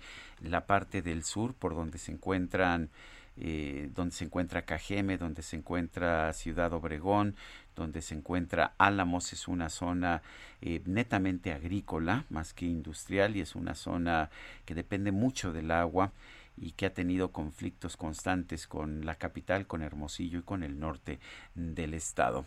Son las 8 de la mañana con 3 minutos. Nueva ruta a Bogotá saliendo de Ciudad de México. Vuela desde 42 dólares. Viva Aerobús. El pronóstico. Livia González, ¿qué nos espera en materia de clima para las próximas horas? Muy buenos días. Hola, muy buenos días, Lupita y Sergio. Pues miren, durante este día estamos esperando lluvias en zonas del noreste y oriente del país, aunque no tenemos un sistema sinóptico como un frente frío un ciclón este que esté afectando el territorio nacional, lo que sí tenemos es mucha entrada de humedad del Golfo de México, del Mar Caribe y del Océano Pacífico, que es lo que va a estar ocasionando las lluvias durante este día, además de que tenemos mucha inestabilidad en la atmósfera superior. Las lluvias más importantes con valores de 50 a 75 litros de agua por metro cuadrado, que son lluvias muy fuertes, se estarán presentando en Chiapas y en Oaxaca, mientras que las lluvias fuertes las esperamos en zonas del noreste del país, del oriente del territorio nacional y también en el sureste, como es Oaxaca, Tabasco eh, y en el sur, como es Guerrero. Eh, para la ciudad, para la zona del Valle de México, el día de hoy, lo que es la Ciudad de México, se estarán presentando lluvias con intervalos de chubascos, estas principalmente durante la tarde y noche, al igual que en el Estado de México. Y bueno, es importante mencionarles que estas lluvias pueden Generalmente en esta época están acompañadas de descargas eléctricas y también de caída de granizo y bueno, obviamente se acompañan de vientos fuertes. La temperatura para la máxima para la Ciudad de México que se pronostica este día es de 25 a 27 grados Celsius. Bien, muchas gracias Livia por esta información. Muy buenos días. Para servirles, que tengan buen día. Nueva ruta a Bogotá saliendo de Ciudad de México. Vuela desde 42 dólares. Viva Aerobús. La jefa de gobierno de la Ciudad de México, Claudia Sheinbaum, garantizó que habrá apoyo a las víctimas de la línea 12, aunque presenten denuncias. Jorge Almaquio, cuéntanos. Sergio Lupita, amigos, así es, muy buenos días. Los familiares de las víctimas del colapso en la línea 12 del metro, pues tienen todo el derecho de presentar denuncias en contra de las autoridades locales, reconoció la jefa de gobierno Claudia Sheinbaum. La mandataria capitalina expuso que a ellos les corresponde acompañarlos en todo momento después de la difícil situación que han vivido por el incidente del pasado 3 de mayo. Así lo comentó, escuchemos. Nunca voy a entablar una, un debate, una contradicción con alguna víctima o con algún familiar de víctimas. Ellos, ellas están en su derecho de poner las denuncias que les corresponda y lo que le corresponde al gobierno, la obligación del gobierno es estar muy cerca de ellos y darles todo el apoyo que necesitan. Ayer en la oficialía de partes de la Contraloría de la Ciudad de México, Marisol Tapia, madre de Brandon Giovanni, una de las víctimas en el desplome de la línea 12 del metro, presentó una denuncia contra funcionarios y exfuncionarios capitalinos. Acompañada de su abogado Teófilo Benítez, detalló que la acusación es en contra de varios eh, exfuncionarios, los, entre ellos los ex jefes de gobierno Miguel Ángel Mancera y Marcelo Ebrard, la actual mandataria Claudia Sheinbaum y la directora del metro Florencia Serranía. Esta última de quien exigió que se separe del cargo para evitar que entorpezca las investigaciones por el desplome. Escuchemos. Bueno, pues esto es el principio de todo un proceso que, que, se viene y que se va a llegar hasta las últimas consecuencias. Aquí se está pidiendo la, la suspensión de la directora del metro para no entorpecer ningún proceso que vamos a llevar a cabo. Más, sin embargo, sabemos que hasta el día de hoy el gobierno se ha encargado de borrar evidencias, de borrar videos y de borrar toda prueba. Sheinbaum Pardo al respecto indicó que están en contacto con todos los familiares para que reciban el apoyo integral por parte de la administración. Reiteró que hay un servidor público que está encargado de cada uno de ellos y, eh, bueno, pues eh, hayan presentado una denuncia o no. Explicó que se ha reunido con algunos de los familiares de las víctimas, quienes insistió siempre estarán apoyando e incluso pues les dijo los que se atienden en un hospital privado pues no van a pagar absolutamente nada de esta situación. Sergio Lupita, amigos, el reporte que les tengo. Jorge Almaquio, muchísimas gracias por tu información.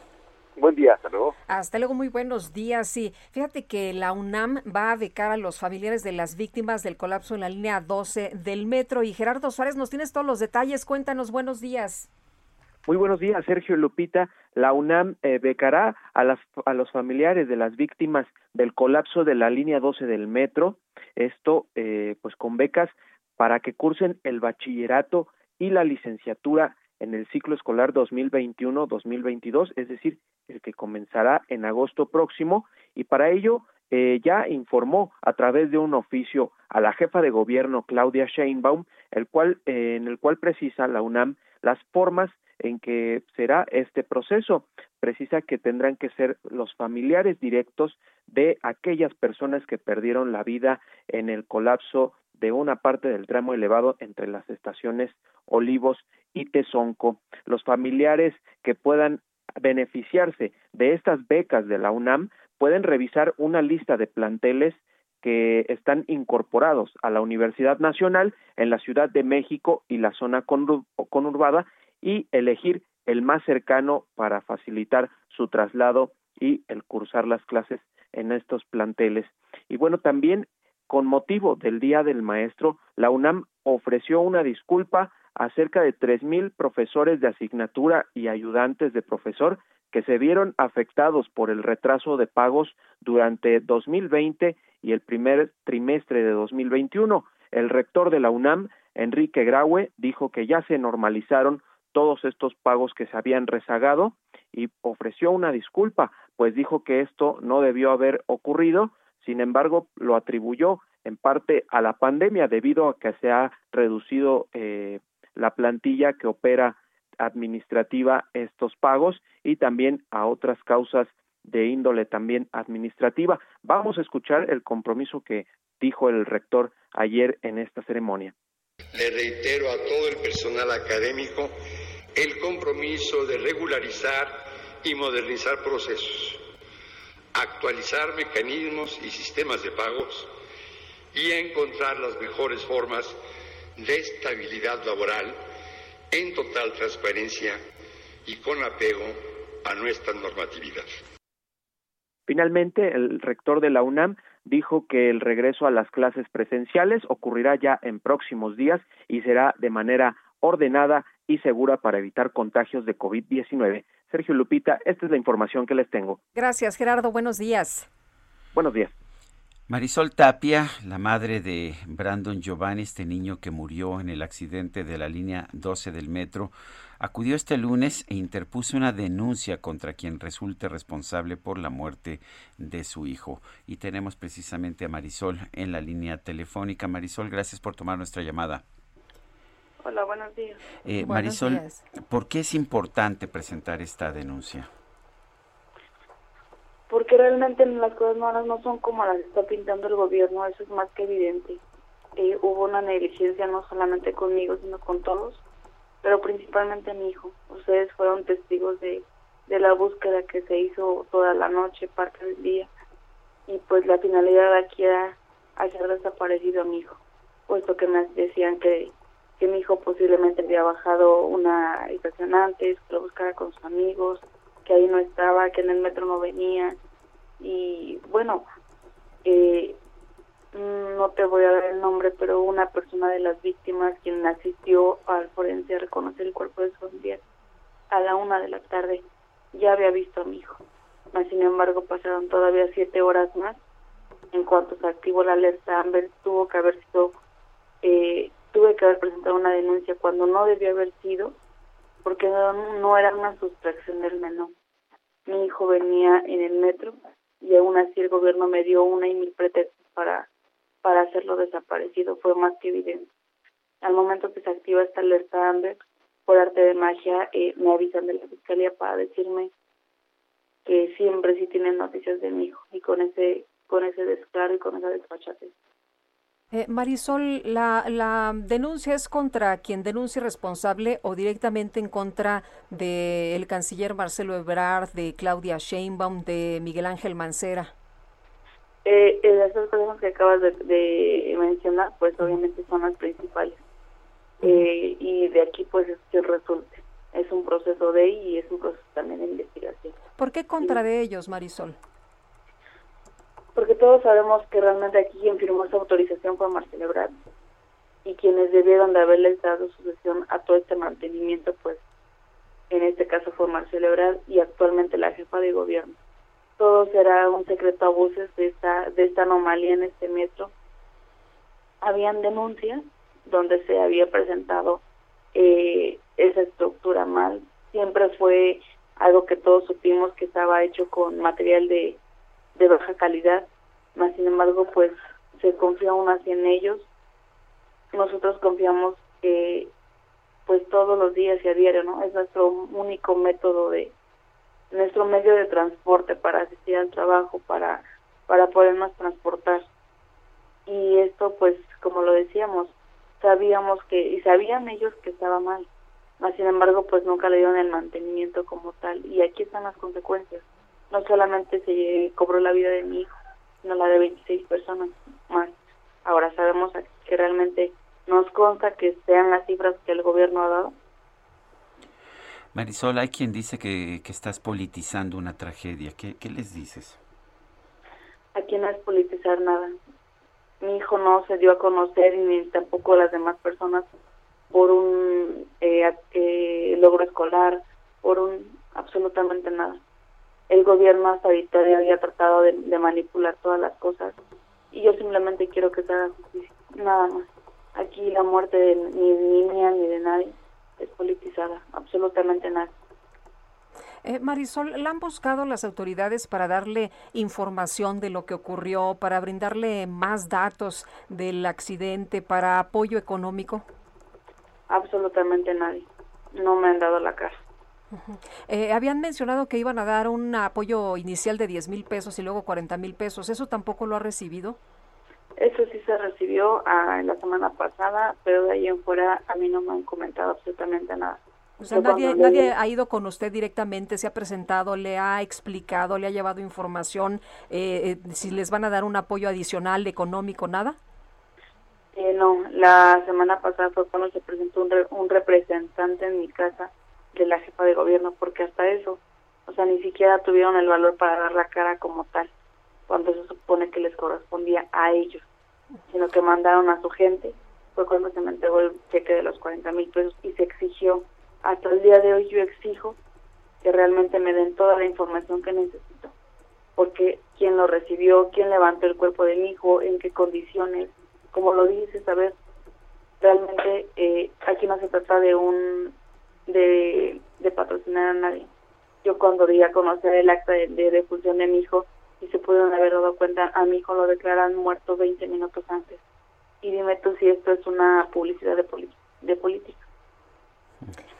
Eh, Marisol, eh, ¿cómo presentó usted la denuncia? ¿Tuvo el apoyo de algún abogado eh, para, para redactar y presentar la denuncia? Definitivamente.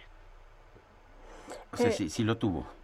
Sí. Sí, este, ¿el abogado le, apoyó pro bono? ¿Le está usted teniendo que pagar? No, es un servicio que me están ofreciendo totalmente gratuito. Eh, Marisol, ¿le hubiera gustado que la jefa de gobierno eh, hubiera acudido a su casa, que hubiera estado con usted, que le hubiera dado información o que el presidente se hubiera presentado en el lugar de, de la tragedia? Era lo más correcto, no solamente conmigo, sino con todas las víctimas. Era lo menos que pudieron haber dado, haber dado la cara era su responsabilidad. Así como dan la cara para, para cobrar sus altos eh, salarios, que salen de todos nosotros los mexicanos, así es como debían de haber dado la cara en estos pacientes, porque fue una negligencia por parte de ellos. Era lo mínimo que se esperaba, que dieran la cara. Mas, sin embargo, no lo hicieron. Mandaron a su gente y no conforme a esto mandaron a intimidar y mandaron todavía a amenazar. Y las cosas no son así. ¿A usted la amenazaron y la intimidaron? esto es algo que realmente la sociedad no sabe. Así se sabe que lo que ha dicho la jefa de gobierno que se nos ha apoyado, eso es una mentira. Oiga, pero ¿cómo la amenazaron? ¿Cómo la intimidaron? Eh, que si no retiraba la denuncia, si no les firmaba, no me iban a apoyar. Que si no firmaba, no, dándome a entender que si no les otorgaba el perdón, eh, no nos iban a apoyar, no, le iban, no iban a operar a mi esposo, no nos iban a pagar las pólizas, este, pues sinceramente no nos iban a ayudar, ¿no? El día que yo eh, saqué a mi esposo del hospital, gente de ella, que era eh, portadora de chalecos tanto gris como verde, ya habían metido a intimidar a mi esposo, ya lo habían metido a amenazar cuando yo jamás di la autorización para que ellos pasaran. Estuvieron arriba, estuvieron abajo, eh, estuvieron a toda cosa y me, impedían a toda cosa sacar a mi esposo del hospital. Obviamente pues sabemos que fue orden de la jefa de gobierno yo estando arriba en el hospital con mi esposo me habla la jefa de gobierno, llamada que no tomé porque es una burla. O sea, el SP, ¿a qué subió, a qué subieron? Pues ella perfectamente se sabe bien a qué subieron. Y estoy segura que si rascamos en todo esto, no solamente se han hecho las amenazas conmigo, sino con otras más. No te puedo dar el nombre que sería comprometer a estas personas. Si ellas no han querido hablar, sus motivos tendrán. Pero no solamente fue conmigo han sido con varias personas de las cuales hemos sido testigos. Marisol, muchas gracias. Hasta luego. Es Marisol Tapia, es la mamá de Brandon Giovanni, que presentó ayer una denuncia penal en contra de, pues, de quienes ella considera los responsables de esta tragedia y ha nombrado específicamente a Marcelo Ebrar, el hoy canciller de la República, el ex, el ex jefe de gobierno de la Ciudad de México, Miguel Ángel Mancera, y la actual jefa de gobierno de la Ciudad de México, Claudia Sheinbaum. Oye, ¿y tiene o no tiene fuero el gobernador de Tamaulipas? Ayer en cadena nacional nos dijo el propio presidente que, no. tenía fuero, pero luego todo el mundo dijo, ah, caramba, este, como que anda medio confundido. Vamos a platicar con el doctor Francisco Burgoa, abogado constitucionalista y catedrático de la Facultad de Derecho de la UNAM. Doctor, ¿cómo está usted? Buenos días. Muy buenos días, Lupita Juárez, Sergio Sarmiento. Gracias, doctor. A ver, cuéntenos, eh, uno podría decir, bueno, el presidente de la República no tiene conocimiento jurídico y quizás no tuvo contacto con sus asesores jurídicos, pero hasta la propia secretaria de Gobernación, la ministra, exministra Olga Sánchez Cordero, dijo que en su opinión no tenía fuero el el gobernador de Tamaulipas y sin embargo la Fiscalía General de la República está presentando una impugnación a la decisión del juez González Alcántara de desechar la demanda del, del, Congreso de Tamaulipas por notoriamente improcedente. ¿Qué debemos entender de todo esto? Incluso el propio González Alcántara hizo una declaración posterior a su decisión explicando porque todo el mundo la había interpretado de otra forma. ¿Qué nos puede decir? Que en el momento en que las personas están insistiendo en que el gobernador de Tamaulipas ya no tiene fuero, es porque le están dando un sesgo totalmente político.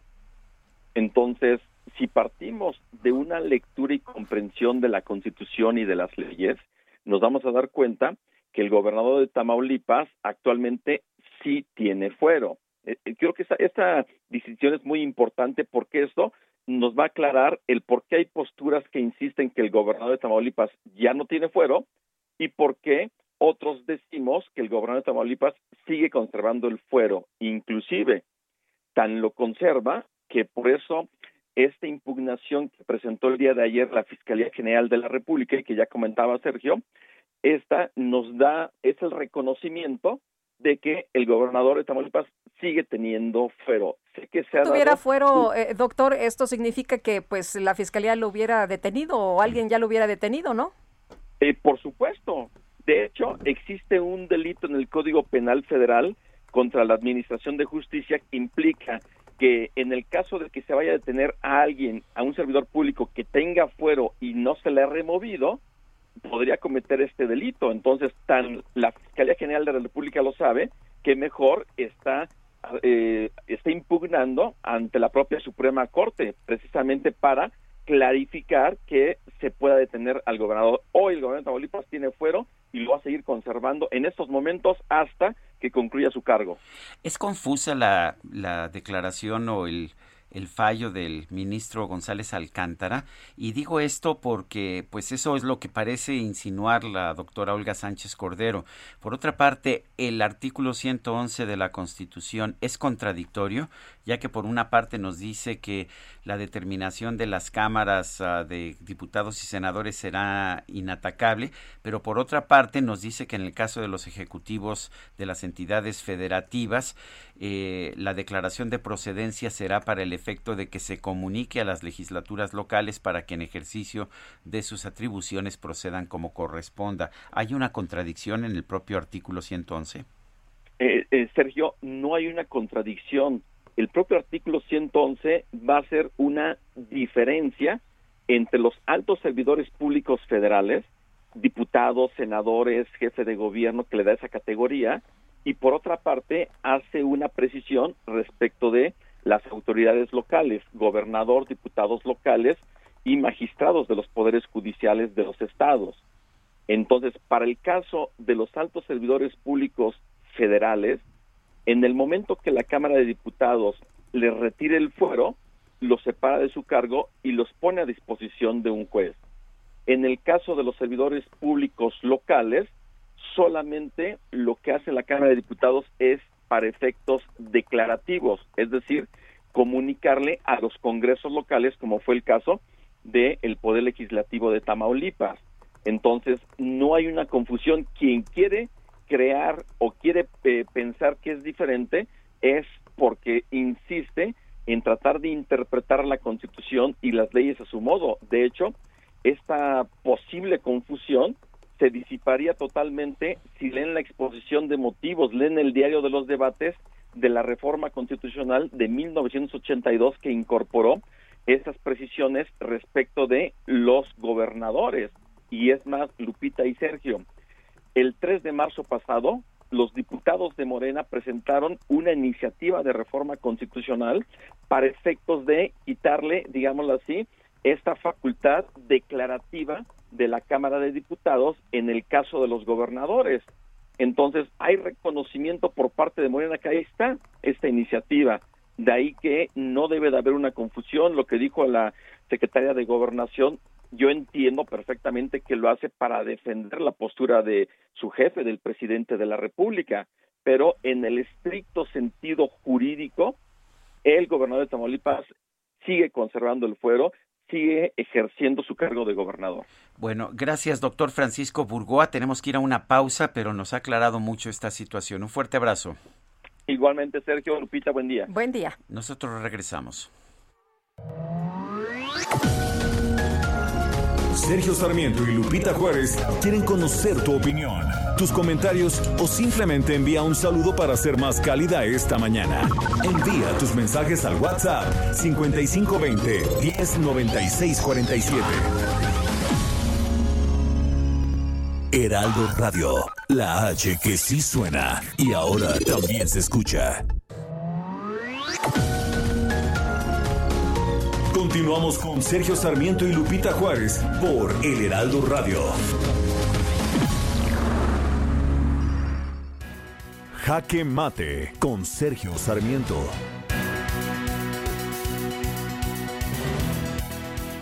Lo menos que podemos decir es que la resolución del juez uh, Juan Luis González Alcántara, del ministro Juan Luis González Alcántara de la Suprema Corte de Justicia, declarando que desechaba la eh, la inconformidad del gobierno de Tamaulipas o la controversia constitucional del gobierno de Tamaulipas sobre el desafuero del gobernador de Tamaulipas, Francisco Javier García Cabeza de Vaca, es muy confusa.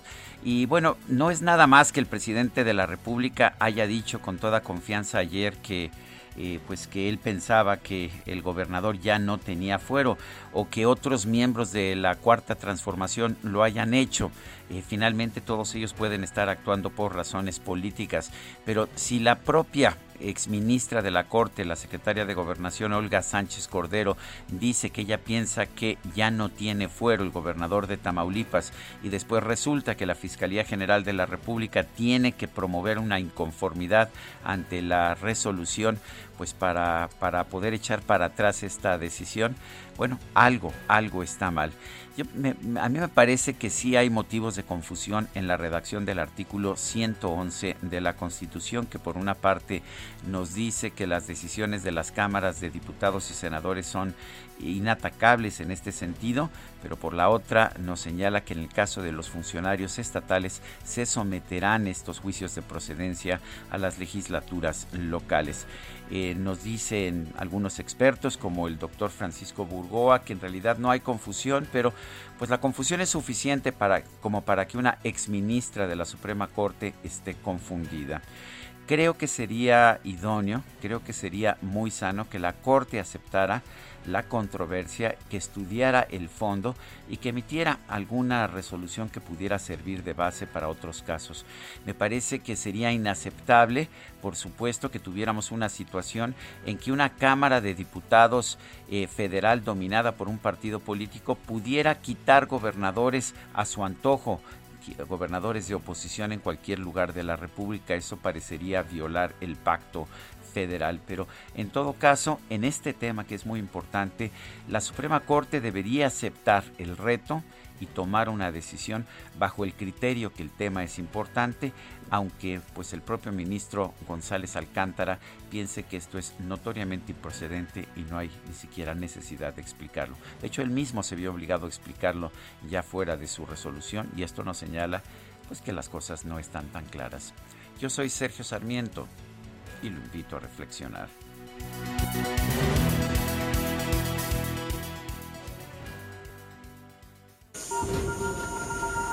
Reporte Metro con Palmira Silva. Palmira, muy buenos días. Hola, muy buenos días, Lupita. Sergio, un saludo a su auditorio. Les informo que en este momento la red presenta afluencia alta con un intervalo aproximado de paso entre trenes de 4 minutos en las líneas 1, 2, 3, 7, 9 y B y de 5 minutos en las líneas 5, 6 y A. La línea 12 permanece fuera de servicio. Unidades de RTP continúan brindando apoyo de transporte emergente en el tramo de Mixcoac a Tláhuac. Despedimos a las y los usuarios que en esta temporada de lluvias resguarden perfectamente sus paraguas antes de ingresar al andén, ya que al caer a días puede provocar un cortocircuito y retrasar el avance de los trenes. Esto es información por el momento. Tengan un excelente martes. Gracias, Palmira. Gracias a ustedes. Hasta luego. Y son las 8 con 34. Vámonos con el Químico Guerra. El Químico Guerra con Sergio Sarmiento y Lupita Juárez. Químico Guerra, ¿qué nos tienes esta mañana? pues está terminando ya el calor, están empezando incipientemente las lluvias, pero precisamente en estos cambios es donde suceden eh, fenómenos eh, biológicos interesantes, por ejemplo, todos los llamados Maikefer, los eh, escarabajos de mayo, empiezan a salir en este momento precisamente porque están sincronizadas, ¿verdad? Sus vidas de pasar de oruga a mayate, eh, precisamente en el momento en que se inician las aguas. Pero otro fenómeno que poca gente conoce es Sergio Lupita, que aquí en México tiene un representante verdaderamente extraordinario, es precisamente el Día de las Luciérnagas. Ya se aproxima precisamente por estos cambios en el, eh, la temperatura y la humedad y se presenta este fenómeno de las luciérnagas. ¿Por qué emiten luz las luciérnagas, Sergio Lupita? ¿Cuál es ese fenómeno que nos atrae a todos? Bueno, pues se llama la bioluminiscencia intracelular, generada por células especializadas que en conjunto con bacterias, fíjense, y eh, presentes en hongos, crustáceos, insectos, en peces, en medusas, generan estos fenómenos extraordinarios.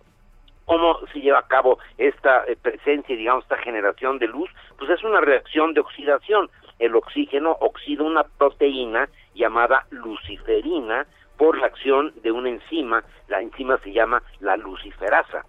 Todo lleno de su lucifer aquí en esto, pero es un fenómeno verdaderamente extraordinario.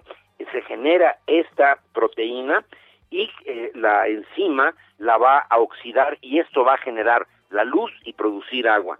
El eh, adenosin trifosfato, el fosfato de eh, trifosfato de adenosina, proporciona la energía produciéndose agua y luz. Existen varios tipos de estos fenómenos, la bioluminiscencia intracelular, que les comenté ahorita, la extracelular, que hacen los crustáceos, por ejemplo, y la simbiosis con bacterias en los peces, peces lumínicos también.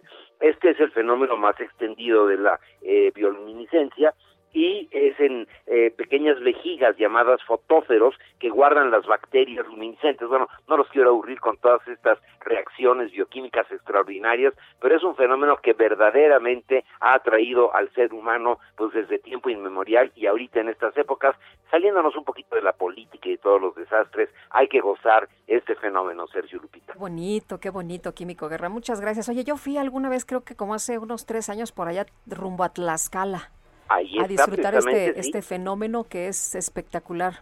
El bosque de las luciernas, ahí se concentran también. Precisamente hay muchos lugares en el mundo famosos, todos ellos desde la época de la mitología, tanto precolombina con nosotros como con la griega, con los chinos, precisamente porque este fenómeno nos ha traído siempre a los seres humanos y es bonito saber, bueno, cómo es que se genera con las luciferinas y las luciferasas. Muy bien. Gracias por traernos tanta bioluminescencia, bioluminiscencia, ¿así se dice? Bioluminiscencia, a ver si se les ilumina desde el coco algunos, ¿no? Muy bien, muchas gracias. Al contrario, buenos días. Son las 8 de la mañana con 38 minutos. Ruta 2021, la ruta hacia las elecciones presenta.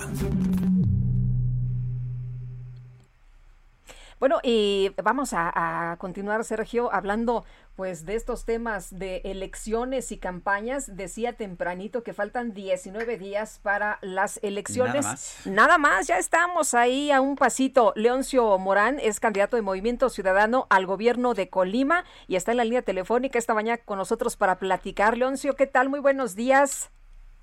Bien, buenos días. Un saludo a todos. Contento, eh, a punto de lograr el cambio tan anhelado en el estado de Colima. Colima ha sido gobernado por más de 90 años por, por el PRI y está a punto, está a punto de irse. Eh, en esto que hemos construido hace muchos años, eh, una lucha a través de, la, de los ciudadanos y estamos a punto de lograr el cambio de fondo para el estado de Colima. El, ¿cómo, cómo, ve la situación? Entiendo que la, que la contienda está cerrada. El, pero pero podría ser el, el, ganador podría ser el, el, representante de Morena o piensa usted que tiene buenas posibilidades no vamos a ganar. Hace hace tres años hace tres años construimos un proyecto parecido a lo que hoy tenemos para el estado donde creían que las cosas dar de una manera diferente. Morena arrasó en Colima como arrasó en todo, en todo el país y nosotros, el resultado de esa elección, logramos gobernar el 41% de la población del estado de Colima, hoy Morena gobierna el 42%, el PRI y el PAN juntos no gobiernan ni siquiera el 20% de la población. El escenario político cambió hace tres años, en un proyecto que construí, que se inició la construcción hace seis años para el estado de Colima, y hoy lo vamos a lograr.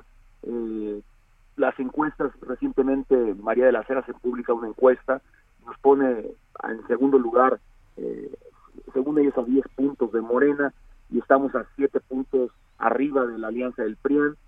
En los datos que tenemos nosotros prácticamente tenemos un empate técnico, porque hemos venido haciendo sondeos de manera permanente de lo que ha sido la trayectoria de la, campaña, y estoy convencido que vamos a lograr el cambio de fondo para el estado de Colima el próximo el próximo 6 de junio.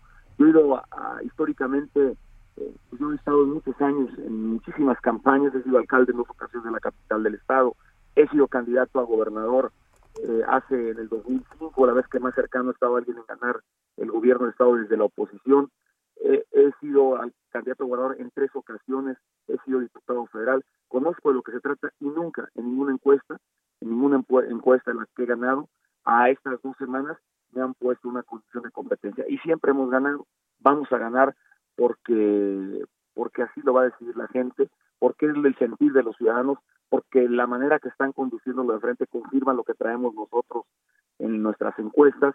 Entonces, pues creo que, que se va a dar el cambio de fondo. ¿qué, ¿qué de diferente eh, puede encontrar el elector en eh, su candidatura, en sus propuestas? Porque generalmente todos los eh, candidatos ofrecen lo mismo. ¿Usted qué diferencia hace? Hablar con la verdad, dedicarme a trabajar, a no robar, a administrar dinero de manera honesta de la gente y a regresar, que eso es lo que he hecho en dos ocasiones cuando he gobernado la capital del estado de Colima, hace en el 2003-2006 que fui alcalde de Colima, los tres años de mi gobierno, Colima, la ciudad de Colima fue la ciudad con la mejor calidad de vida del país, ahora nuevamente que regreso a ser alcalde otra vez, no hacer alianza solamente con una alianza de personas, solamente con la plataforma de Movimiento Ciudadano, logramos gobernar el municipio de Colima y se convirtió en la segunda ciudad con la mejor calidad de vida en el país. Y los tres años prácticamente mi gobierno fue calificado entre los ocho mejores a nivel nacional como alcalde, en algunas ocasiones en primer lugar, otra vez en el tercer lugar, pero estuve efectuando los tres años en encuestas que se hacían periódicamente eh, a nivel nacional y eso es lo que la gente lo que la gente sabe, lo que la gente ha vivido en mi gobierno que he gobernado para todos cercanos y distintos de color, que he sido un gobernante que está en la calle, que no está en la oficina, eso es lo que quiere la gente y que todo el mundo me conoce, yo no vivo de la política, soy un ciudadano como, como todos, la mayoría, yo vivo de mi trabajo, de mi empresa, de mis negocios, yo no dependo de un puesto público para sacar a mi familia adelante, al contrario, lo que hemos hecho a lo largo de nuestra vida es generar empleos desde la vida privada, y eso es lo que la gente contrasta y es lo que la gente valora en nuestra persona. Colima, eh, la entidad, no me refiero a la ciudad, se ha convertido en una de las entidades más violentas de toda la República. ¿Hay solución? Hay solución. Lo que hicimos en la capital del estado de Colima es la solución. Nosotros le apostamos a la construcción de este modelo de justicia civil y policía de proximidad. Antes de que yo llegara a la alcaldía de Colima, no había policía en el municipio de Colima. Era, yo creo que era la única capital del país que no tenía la policía a su mando. Decidí asumir policía municipal, construir una nueva policía, pero no la concebí como una policía de metralletas, de personajes vestidos de negro en esas camionetotas, sino le aposté a la construcción de ciudadanía, a aplicar la ley. Este modelo de justicia cívica permite que todas las faltas administrativas, modificamos los reglamentos, vayan ante un juez cívico. En el municipio de Colima, ustedes se pasan un semáforo, si tienen una multa de tránsito, no solamente van y pagan la multa y se acabó el problema, no, aquí se paran ante un juez cívico, juez cívico determina la sanción en una audiencia pública videograbada que permite pues empezar desde lo básico a que el ciudadano pues asuma su responsabilidad. Las faltas administrativas violencia en la familia temas que tienen que ver eh, con ruido vecinal temas que tienen que ver con servicios públicos todo el mundo va ante un juez cívico. Tomar en la vía pública drogarse en la vía pública todo el mundo va a un juez cívico y tiene tres sanciones pueden ser tres sanciones. La detención hasta por 36 horas, trabajo comunitario o la multa, o pagar una multa. Pero nadie se va libre sin pasar a un, proceso administrativo como lo que sucede en otras partes del mundo y que permite que esta condición, sabe la gente en Colima, que hasta por la mínima falta puede haber una consecuencia. Y eso es lo que le falta a este país. Este país está lleno de impunidad y de, una falta de aplicación de la ley y cuando eso pasa, pues hoy tenemos los niveles de violencia que tenemos. ¿no? Entonces, esa ha sido mi apuesta, esa será mi apuesta como gobernador y lo que creo como la única herramienta que puede ayudarnos. Además de lo que se tiene que hacer en el andamiaje de generar condiciones de oportunidades de trabajo para la gente, mayor inversión para el Estado, que por cierto no ha habido, a pesar de que tenemos el puerto más importante del país aquí en el estado de Colima, el segundo o tercero más importante de Latinoamérica, pues eso no se ve reflejado eh, eh, en inversión de otro tipo que genere empleos y oportunidades de trabajo para nuestra gente. Muy bien, Leonson, muchas gracias por platicar con nosotros esta mañana. Muy buenos días, estaremos muy atentos, ya falta poquito, ¿no? Colima va a ser gobernado por los ciudadanos, estoy seguro que nos vamos a encontrar en 15 días y habrán de decir que tenía la razón. Lo vamos a lograr, lo hemos logrado siempre y así va a ser la gente. Colima sabe que hoy la candidata de Morena es, es precisamente la candidata del PRI y hoy se disfraza de Morena. Gracias, buenos días. Un saludo, un abrazo. Y Abrazos también. Hasta luego. La Comisión de Quejas y Denuncias del Instituto Nacional Electoral ordenó ayer a la secretaria de Energía, Rocío Nale, que elimine dos publicaciones en Twitter en las que promociona actos de gobierno. El partido Movimiento Ciudadano denunció que la funcionaria publicó dos tweets los días 30 de abril y 12 de mayo en que se refiere a acciones y obras del gobierno del presidente Andrés Manuel López Obrador, lo cual está prohibido en la ley. La comisión informó que eh, que informó que por unanimidad de votos estimó procedente la queja, pues concluyó que los hechos denunciados son posiblemente ilícitos, porque mediante publicaciones difundidas en la cuenta verificada de Twitter se realizaron expresiones que tienen como finalidad hacer del conocimiento de la ciudadanía la existencia de obras, logros y acciones que el actual gobierno está llevando a cabo en materia de combustibles en México y por lo tanto se ordenó a la secretaria Rocío Que elimine de inmediato, inmediato significa en un plazo que no podrá exceder de tres horas, las publicaciones denunciadas. Bueno, y la Fiscalía Especializada para la Atención de Delitos Electorales de la Ciudad de México lanzó un exhorto a los actores políticos para evitar actos violentos durante las campañas. Jorge Almaquio, de nuevo te saludamos. ¿Qué tal? Muy buenos días. ¿Qué tal, Lupita? Sergio, amigos, así es. Bueno, pues la FEPADE aquí en la capital del país lanzó este exhorto a los actores políticos para conducirse de manera pacífica en las campañas políticas y los culminó a abstenerse de retirar, destruir o sobreponer propaganda, así como a no provocar ni caer en provocaciones que deriven en agresiones verbales, físicas y amenazas, descalificaciones por cualquier medio. La FEPADE informó que al 15 de mayo han recibido 162 denuncias, de las cuales el 30% están relacionadas con colocación, retiro, destrucción y sobreposición de propaganda política, electoral, agresiones verbales y físicas contra candidatos, brigadistas, simpatizantes, voluntarios y la ciudadanía. Esto derivado de actos de promoción de las candidaturas, así como amenazas e intimidación para evitar llevar a cabo actos proselitistas. También informó que han recibido 33 denuncias por posible delito de violación de violencia política contra las mujeres en razón de género. En 14 de ellas se han dictado medidas de protección, las primeras otorgadas el 5 de abril pasado. Por ello, Sergio Lupita, amigos, el exhorto es remitido a los dirigentes de partidos políticos y coaliciones candidatos, organizadores de actos de campaña e integrantes de comités de campaña, militantes, simpatizantes, integrantes de brigadas y voluntarios. Señala la FEPADE que no obstante que estas conductas no constituyen delito electoral previsto en la Ley General de Materia de Delitos Electorales, sí pueden derivar en otro tipo de ilícitos e infracciones administrativas electorales e incluso en sanciones para los institutos políticos, por lo que pues han sido canalizadas a las áreas correspondientes para su atención, pero el llamado es a evitar precisamente esta situación en estas campañas rumbo al 6 de junio. Sergio Lupita, amigos, el reporte que les tengo. Jorge, muchas gracias. Buenos días. Buen día. Hasta luego. Bueno, y en otros temas, Gustavo Almada es el nuevo candidato de Movimiento Ciudadano en Cajeme, Sonora, esto después del asesinato de Abel Murrieta. El partido anunció, anunció que Almada, quien es presidente de la Asociación Civil Me Gusta Cajeme AC, encabezará la candidatura a la alcaldía de Cajeme. Eh, Almada, Almada Borges es regidor de este partido de Movimiento Ciudadano en la actual administración. Se encontraba en búsqueda de la reelección en fórmula con Abel Murrieta. Sin embargo, ahora será el aspirante oficial a la candidatura registrado ante el Instituto Estatal Electoral. La propuesta como candidato a la alcaldía de Cajeme es lograr que su tierra tenga los servicios públicos que se merece, así como seguridad y mejores oportunidades para sus ciudadanos. El fundador de Movimiento Ciudadano, Dante Delgado, señaló que para ellos son más importantes los ciudadanos que los partidos políticos y que por esta razón invitaron a participar a Almada. Son las 8 con 50 minutos. Ruta 2021, la ruta hacia las elecciones presentó. Bueno, y vamos ahora con Antonio Bautista, coeditor de Estados del Heraldo de México. ¿Qué nos traes esta mañana, Toño?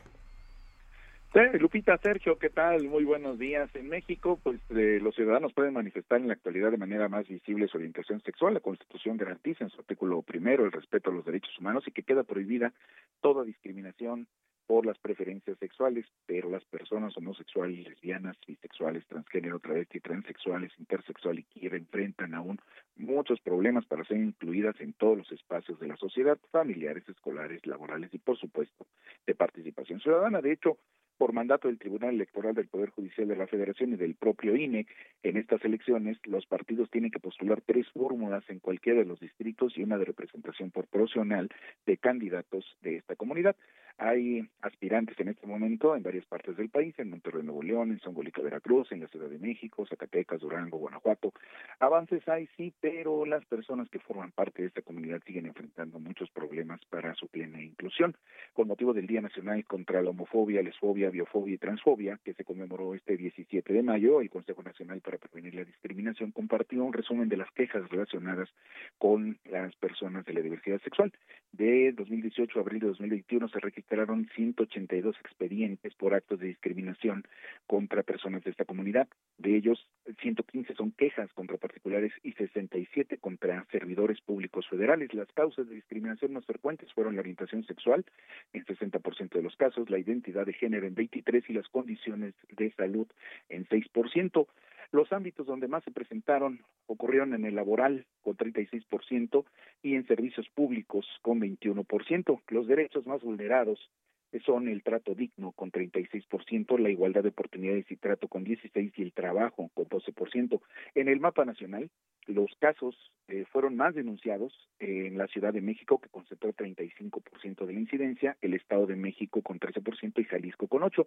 Pero aquí también destaca Guerrero, que es la única entidad del país que en este periodo no reportó ningún caso ante el CONAPET. Nueve entidades del país tienen al menos una denuncia por actos discriminatorios. Ahora bien, al ver las quejas año por año, se observa una tendencia a la baja. En 2018 fueron 99 y en 2020 35. Esto es 65% menos. Sin embargo, Sergio Lupita, los estigmas persisten y prevalecen las actitudes de rechazo entre la población. El Observatorio Nacional de Crímenes de Odio de la Fundación Arcoíris detectó al menos 113 asesinatos o desapariciones de personas de la comunidad lésbico, gay, bisexual y trans de 2020 a la fecha, siendo Veracruz el estado que concentró la mayoría de los casos. Así el panorama, Sergio Lupita. Muy bien, Toño, muchas gracias. Muy buenos días.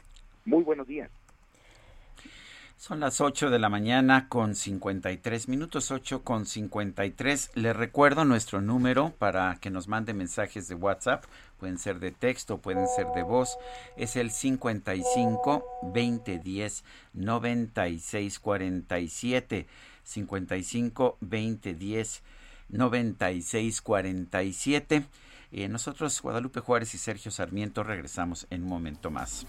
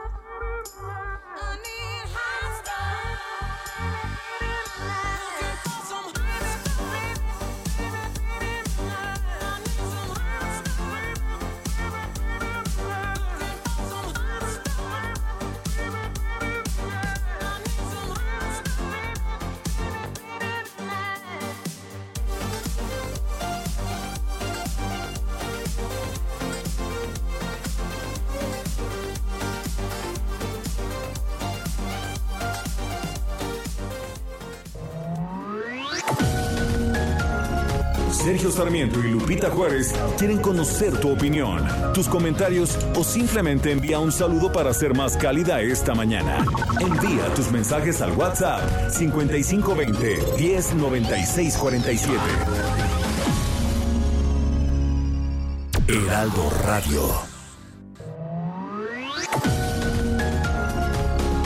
Continuamos con Sergio Sarmiento y Lupita Juárez por El Heraldo Radio.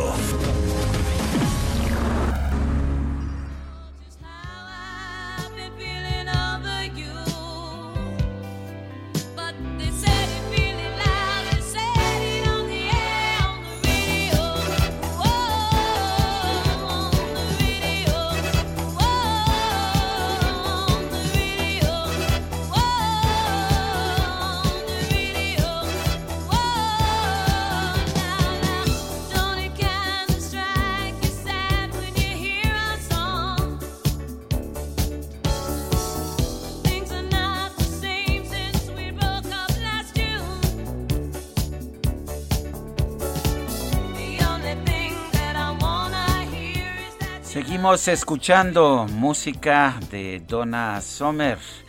Donna Sommer, una de las referentes de la música de disco, eh, falleció el 17 de mayo de 2012. Hoy la estamos recordando.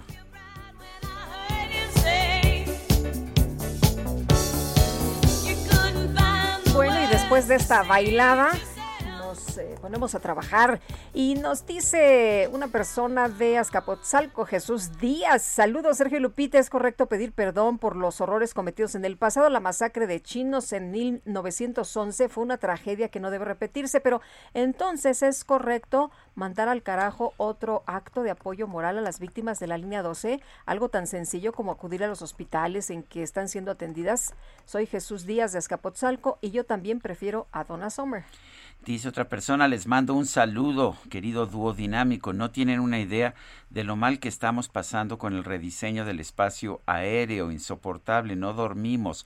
Pasan aviones y helicópteros 24 horas al día, personas mayores enfermas, los niños no pueden estudiar, nuestra vida ha cambiado, más de 70 colonias afectadas. Saludos y gracias por atender al ciudadano nuestro gran recurso ciudadano, el gobierno ausente y sordo ante el ciudadano.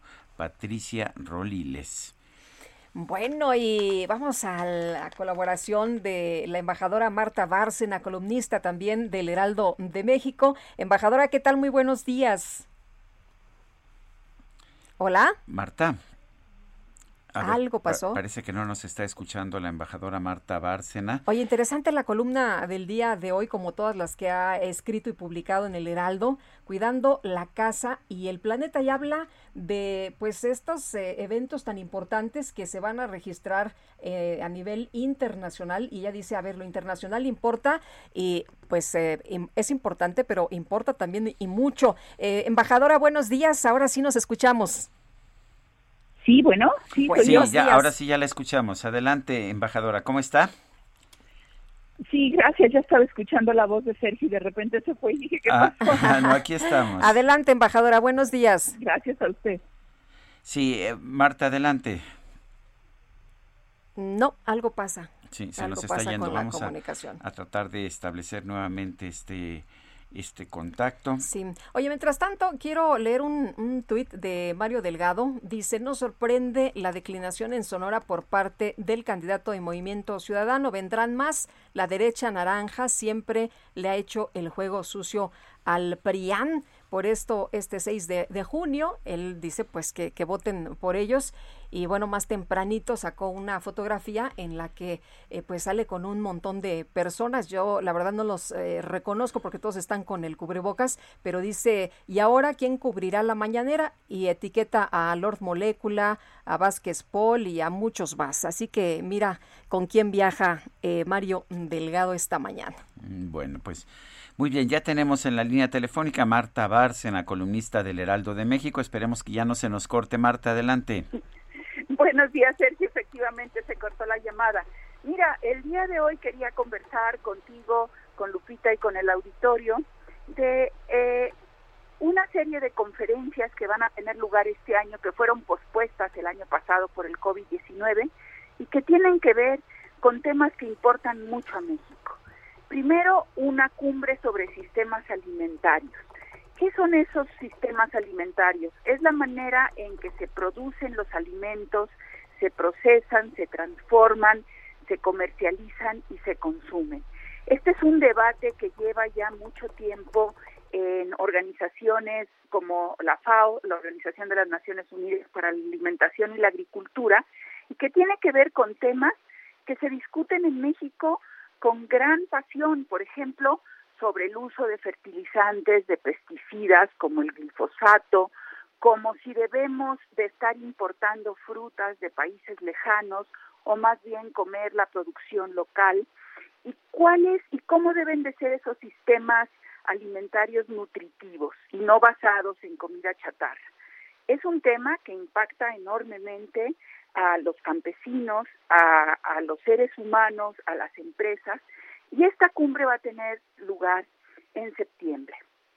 Ya en varios países han habido diálogos preparatorios y aquí en México no. Y a mí me sorprende que con todo lo que esto impacta a México, no hay un mayor interés en la discusión de cuál va a ser la posición de México en esta cumbre.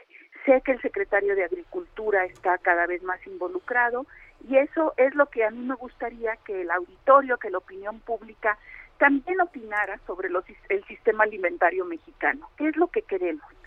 Luego viene una cumbre en octubre en China, que es la cumbre de los estados partes del convenio sobre biodiversidad.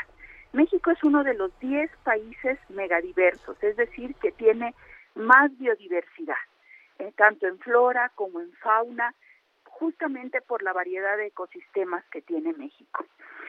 la Estrategia Nacional de Biodiversidad se hizo en 2016, tiene una duración hasta 2030, pero no sabemos qué se han hecho estos dos años de este gobierno para preservar la biodiversidad. Hay dos o tres iniciativas sueltas, pero no la estrategia, cómo se está financiando, qué vamos a hacer. Y acabo de regresar de Calakmul, que es una belleza, una maravilla, una reserva de la biosfera y una reserva de patrimonio cultural increíble. Y, y ahí te das cuenta que la tala ilegal sigue y que tenemos que hacer un mayor esfuerzo para preservar la biodiversidad. Y finalmente, en noviembre, la conferencia de Glasgow sobre cambio climático, en donde se espera que todos los países hagan un esfuerzo para reducir aún más sus emisiones y para eh, tener mejores planes de adaptación frente al cambio climático. Y México ya presentó el último día que era posible presentarlo, el 30 de diciembre del 2020, sus proyectos de reducción de emisiones y los mantuvo igual que lo que hizo en 2015.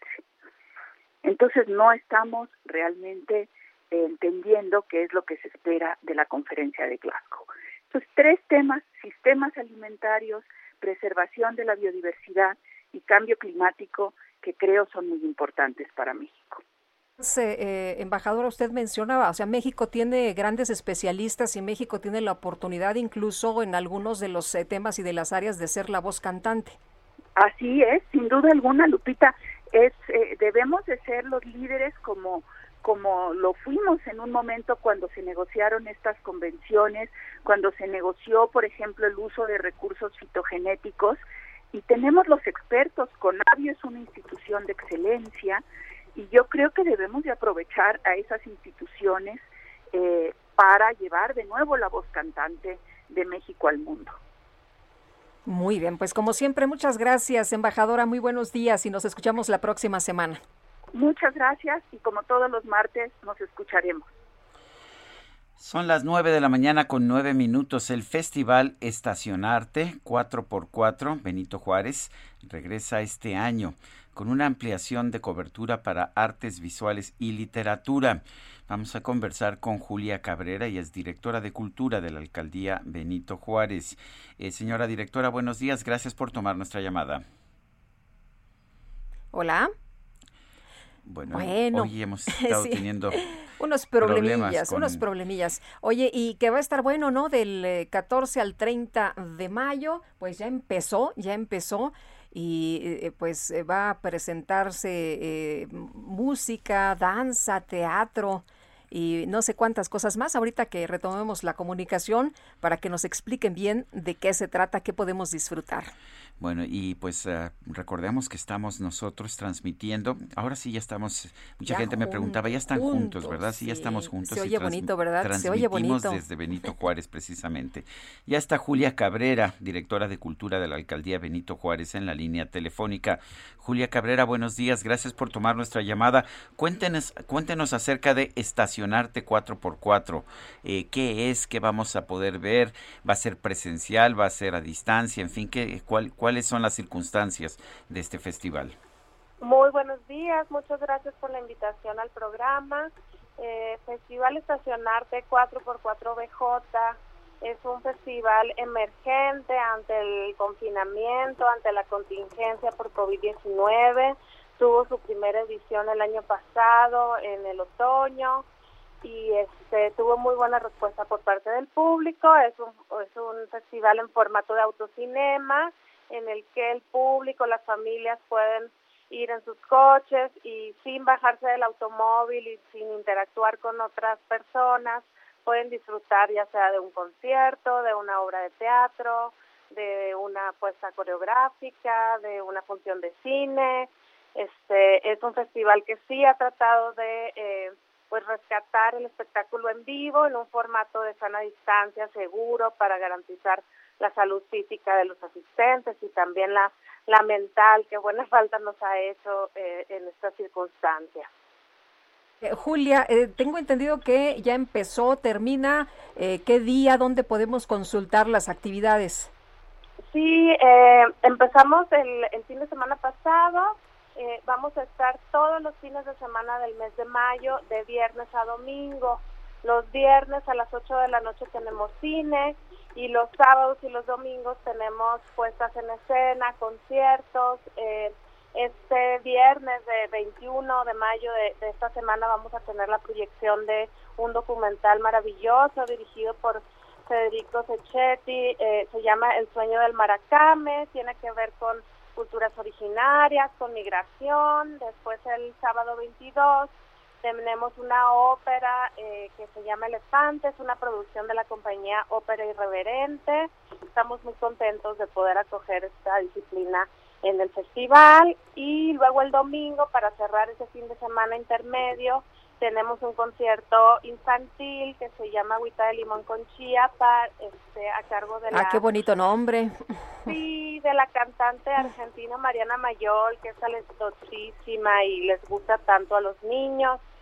Eh, luego el, el último fin de semana para cerrar con broche de oro, el, el viernes 28 de mayo tenemos una proyección cinematográfica de eh, La voz de un sueño, es una película que se produjo en Morelia, eh, dirigido por eh, Analien Calimayor, luego este el sábado vamos a tener eh, la muy ya icónica Madame Butterfly en versión adaptada a la danza contemporánea, al lenguaje de la danza contemporánea a cargo de la Infinita Compañía y para clausurar el festival el domingo 30 a las 6 de la tarde tenemos un espectáculo circense con acrobacia, malabar a cargo de la compañía La Gran Pompa. Eh, este espectáculo se llama Capricho y estamos todos los viernes a las 8 de la noche este mes de mayo, todos los sábados a las 7 de la tarde y los domingos a las 6 de la tarde en la explanada de la alcaldía Benito Juárez. Se entra por División del Norte un poquitito antes de llegar a eh, Municipio Libre. Libre y, todo, ¿verdad?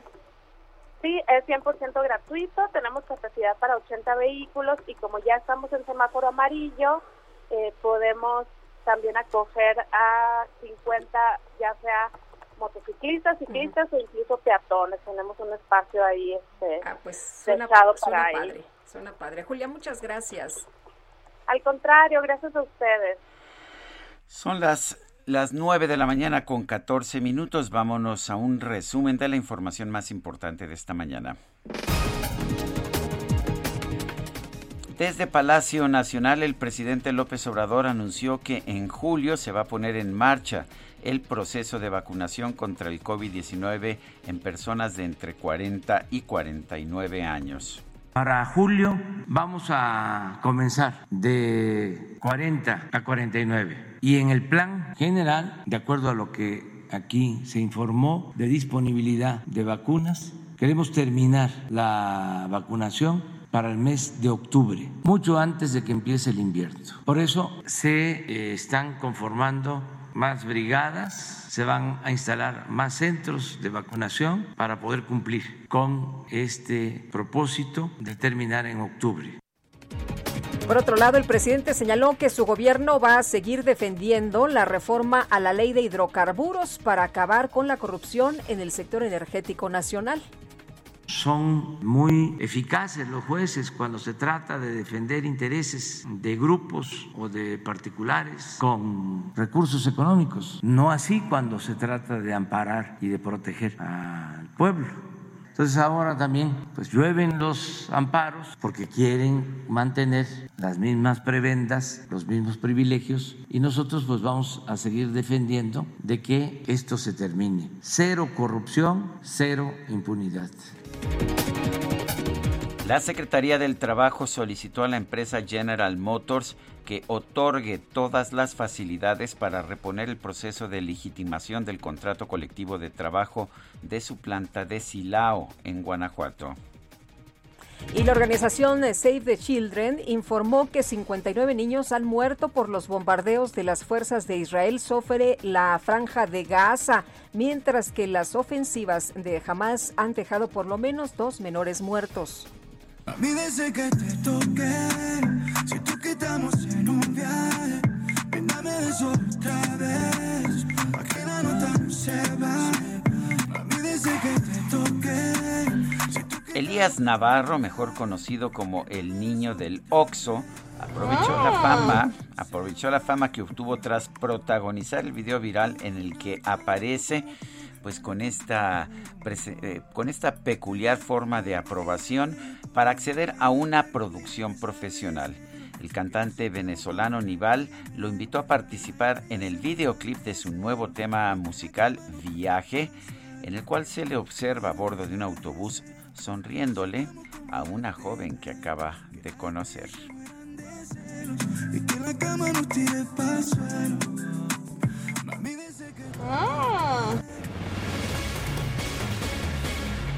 Bueno, se dice que en la historia oficial de México hay episodios oscuros de los que no se habla, pero nosotros esta mañana vamos a hablar justamente de estos temas que pues ha eh, dado a conocer en una novela. Imanol Canellada es autor de la novela Fantasmas del Oriente de Editorial Planeta Sergio y que basa eh, pues eh, es una ficción pero pues eh, basada en una investigación documental. Y Manuel, muchas gracias por platicar con nosotros esta mañana. Muy buenos días. Muy buenos días, al contrario, gracias a ustedes. Eh, y, Manuel, ayer el presidente de la República ofreció una disculpa pública por pues por la persecución de los inmigrantes chinos en nuestro país a principios del siglo XX. Tú tratas ese tema, ¿qué tan importante, qué tan sistemática, qué tan eh, pues dramática y fatal fue esa persecución. Sí, eh, por desgracia el, el, acto de ayer me parece que se quedó un poco corto y sobre todo fue reduccionista porque por lo menos la impresión es, es, que el perdón era por la masacre en Torreón en 1911 en manos de tropas maderistas que entraron a la ciudad en el inicio de la revolución cuando realmente la persecución contra la comunidad china en México, eh, ese apenas va a ser el inicio. Durante toda la revolución va a haber episodios semejantes en muchas ciudades del norte de la ciudad, en Chihuahua, en Nuevo León, pero sobre todo, y esto me parece que es muy importante y es una enorme oportunidad, el acto de ayer creo que nos da una enorme oportunidad para profundizar y conocer a fondo y no quedarnos con esta idea de que hubo una masacre en Torreón y es todo, sobre todo de durante el callismo, más o menos de 1924 hasta 1934 que llega Cárdenas al poder y pone fin a la persecución, durante esos 10 años se va a diseñar una política de Estado genocida, desde el poder, desde la Cámara de Diputados federal, desde los congresos locales, especialmente de los estados del norte, desde las gobernaturas, desde las alcaldías, una política genocida con leyes, reglas, eh, normas eh, enfocadas a perseguir y a borrar a la comunidad china de, de, del país, ¿no? Leyes como la prohibición de matrimonios entre mujeres mexicanas y ciudadanos chinos, eh, bajo el argumento de que contaminaban la raza mexicana. A estas mujeres se les conoció como chineras y se les acusó de ser este, de traición a la patria, se les quitó la nacionalidad en muchos casos.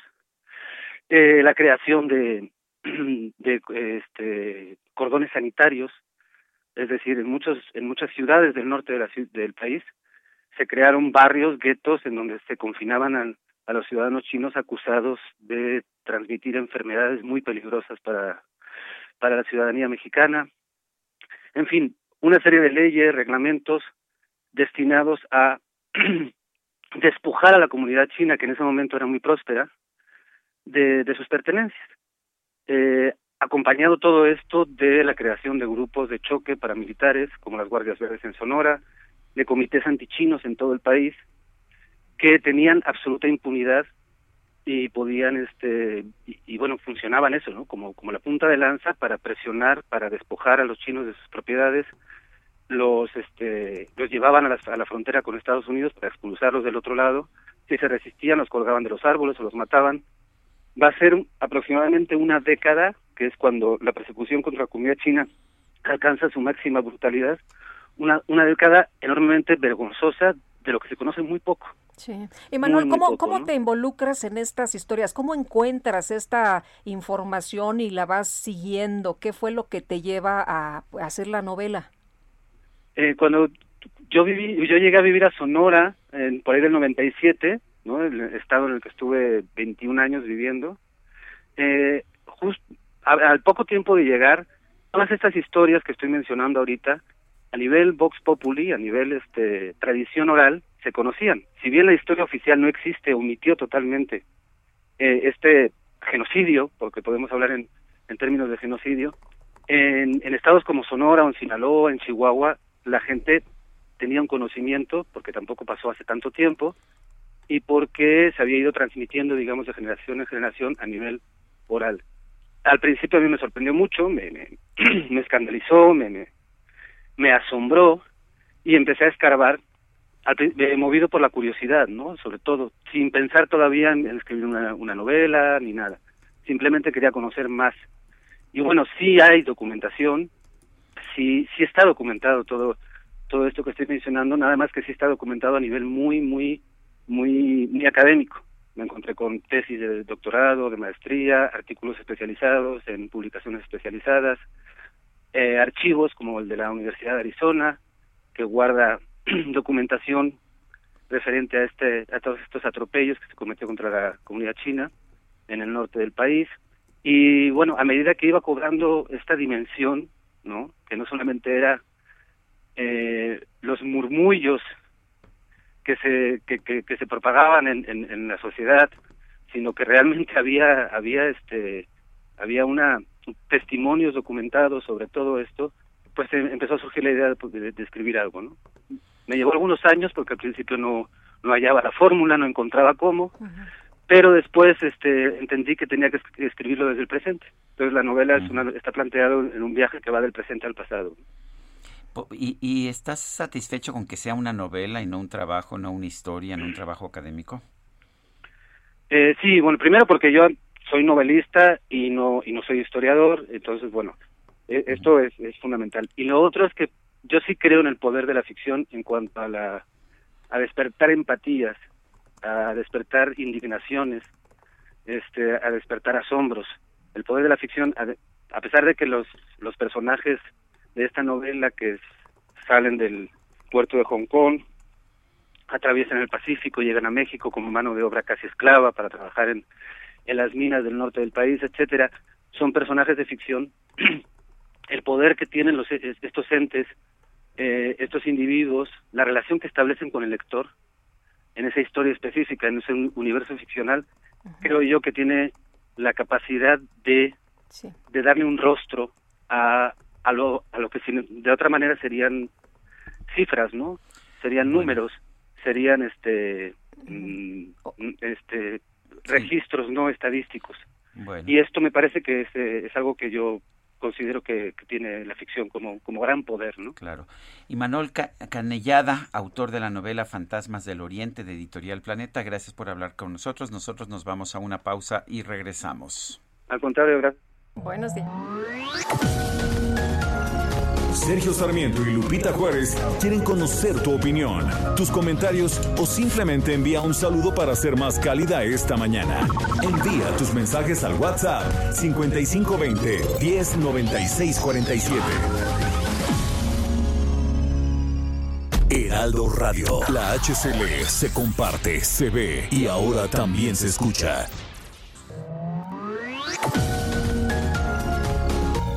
Continuamos con Sergio Sarmiento y Lupita Juárez por El Heraldo Radio.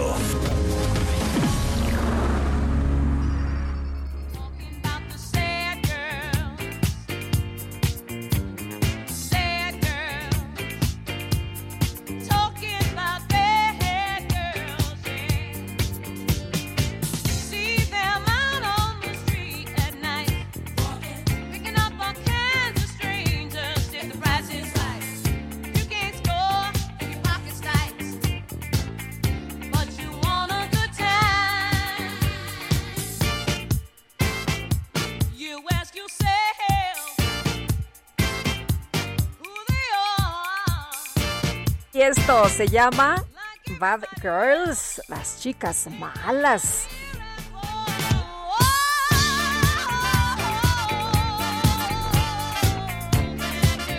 No sé, no sé por qué nos pusieron esta, mi querida Carla, pero bueno, algo habrá de verdad. Y nos eh, dicen nuestros amigos, hay mensajes. Sergio Lupita, buenos días. Tenemos en la calle de Amatenango y Pantepec eh, fraccionamiento Cafetales, Alcaldía Coyoacán, una fuga enorme de agua. Como pueden ver, desde las 7 a.m. estamos reportando y no atienden el teléfono de la alcaldía. Agradecemos su valioso apoyo. Se está desperdiciando mucha agua potable. Saludos cordiales.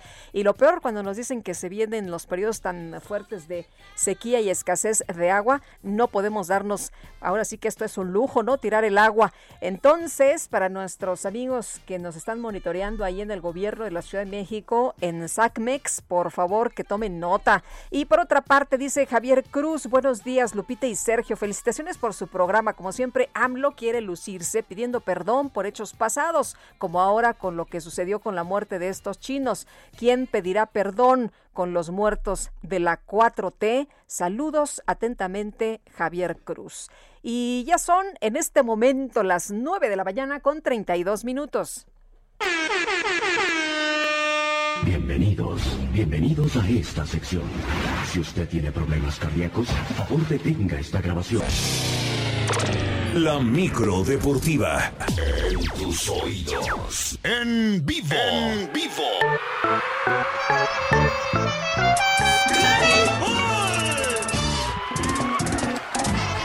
Bueno, pues a mí sí me va a dar algo de la emoción porque está aquí en vivo y a todo color Julio Romero. ¿Cómo estás, mi querido Julio? Muy bien, muy bien. Lupita, la micro deportiva ya estacionada, muy limpiecita y toda la cosa. ¿Y tú aquí? Tenemos que venir a revisar al cacharpo, al gritón, al acomodador. Teníamos más de un año de no vernos. Un año dos meses por ahí. Qué barbaridad. escucharnos, Mi querido Julio, bienvenido. Qué gusto, qué gusto tenerte aquí. Muchísimas gracias, muchísimas gracias. Yo también estoy nervioso, de veras que estoy nervioso, ¿eh? De regresar. qué emoción. De regresar aquí a cabina después de un año. Ha sido un año ah, un tanto complicado, pero bueno bueno, ya estamos, ya estamos de vuelta y eh, pues totalmente en vivo aquí en esta micro deportiva. Insisto a revisar al cacharpo que ya se nos sale, se nos quedó, se nos clavó los cambios. Imagínate lo que juntó de cambios en un año. Nada más imagínate. Qué barbaridad. de lavadas. Qué barbaridad. Y de lavadas, o sea, bueno, en fin. Oye, eh, pues eh, tenemos a Horacio de la Vega, quien es el presidente de la Liga Mexicana de Béisbol.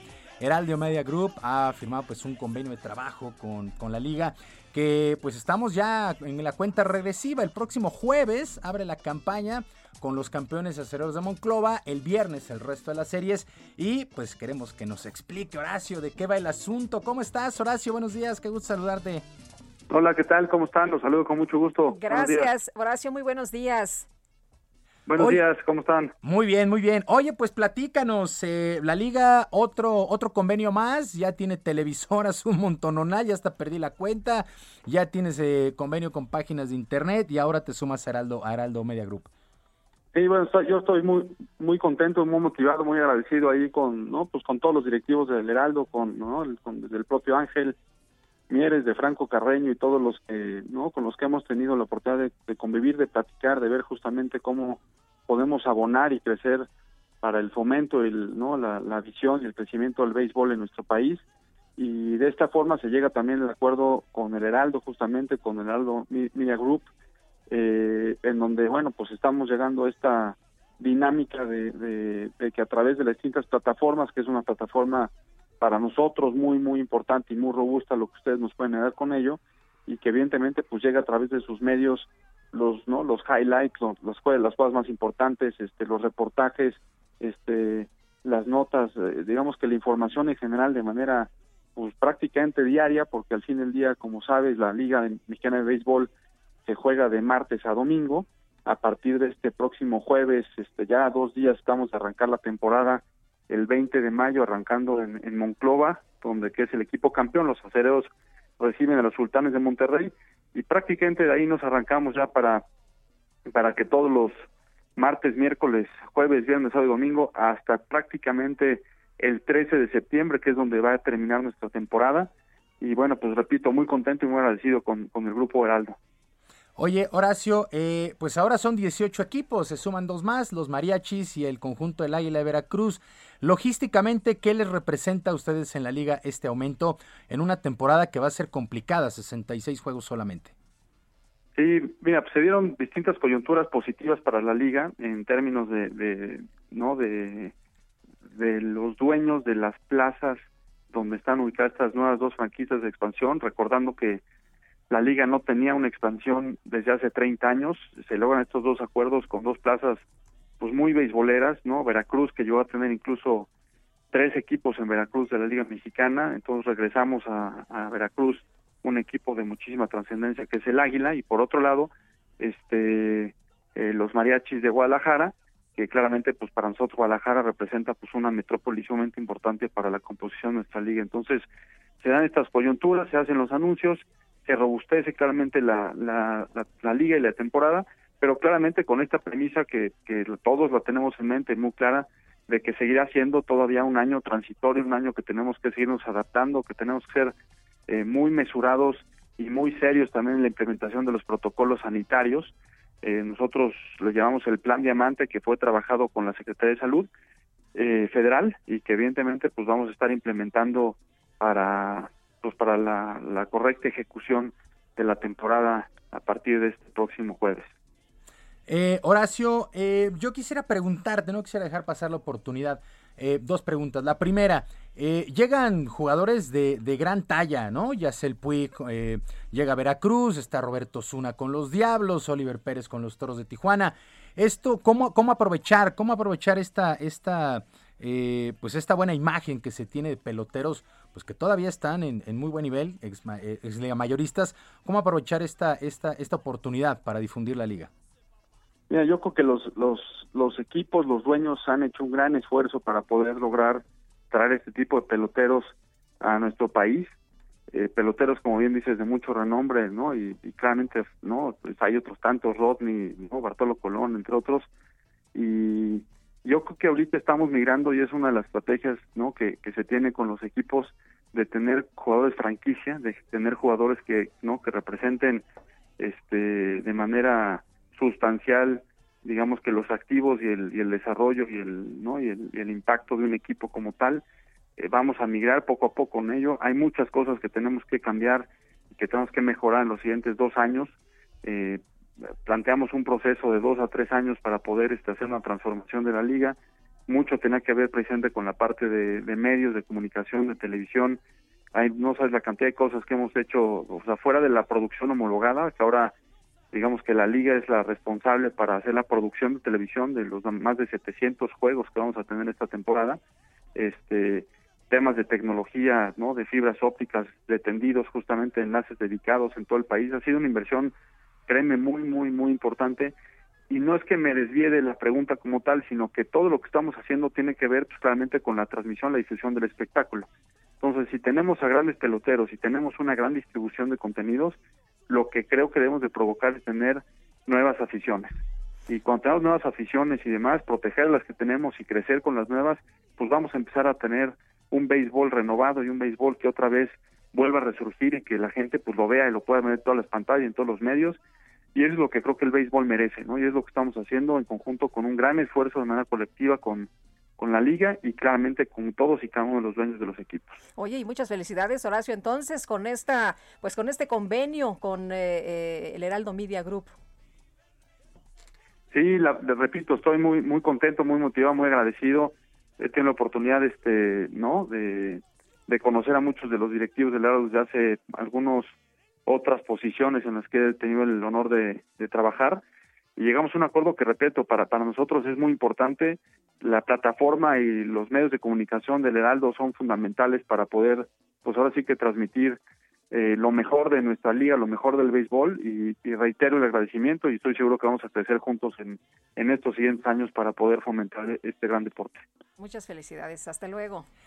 Gracias, hasta luego. Bueno, pues es Horacio de la Vega, presidente de la Liga Mexicana de Béisbol. Efectivamente, ya el jueves, el jueves Sultanes contra eh, los acereros de Monclova, los actuales campeones, y el viernes ya el resto de las ligas de, las series. Recordar que en 2020 no tuvimos actividad, no hubo actividad, no hubo las condiciones para tener Liga Mexicana de Béisbol, y ahora pues la gente ya está ávida, muy ávida, ya estamos ávidos de regresar sí, ya, a los, ya, por favor. A los distintos estadios. Bueno, todo dependerá también de la, pues, de la gente de Diablos. hay, uno que, hay uno que me emociona, un regreso que me emociona mucho, mi querido Julio Romero. Eh, pues es el regreso también de la, pues de, como dicen por ahí, del pancracio, del mundo de la llave y la contrallave. Ya el próximo 21, la Arena México reabre sus puertas con una función que, como todo en la ciudad, pues sigue siendo limitado, ¿no? Solamente 500 personas se podrán dar cita. El reglamento dice que un evento a, cerrado en un. Pero no es lo mismo que yo grite desde mi casa, carístico, a que le diga ahí enfrente. Ah, me asustaste, qué bueno que le ibas a gritar carístico. Yo pensé que le ibas a gritar. Luchador, no, no, no. Bueno, pues tenemos al buen Carístico que ya está en la etapa final de su preparación. Supongo que listo, emocionado para de nueva cuenta ver público en las gradas de la Arena México. Repito, el próximo 21 estará reabriendo sus puertas. ¿Cómo estás, Carístico? Buenos días. Hola, hola, ¿cómo están allá en el foro? Pues muy emocionados, ¿qué tal? Contento de, de esta gran invitación. Para mí es algo maravilloso hablar de la lucha libre y sobre todo contento de que ya este próximo viernes 21 regresamos, gracias a Dios acabó la espera, regresamos con público a la Arena México. Oye, Carístico, ¿y, cómo, cómo te sientes? ¿Cómo se siente después de un largo tiempo? Nadie, nadie, absolutamente nadie pensó en lo que pudo haber sido la última función, la última lucha y de repente encontrarse con un panorama sombrío donde no, no hay actividad, no se abrió. ¿Cómo, ¿Cómo te sientes de este, de este regreso a la Arena México?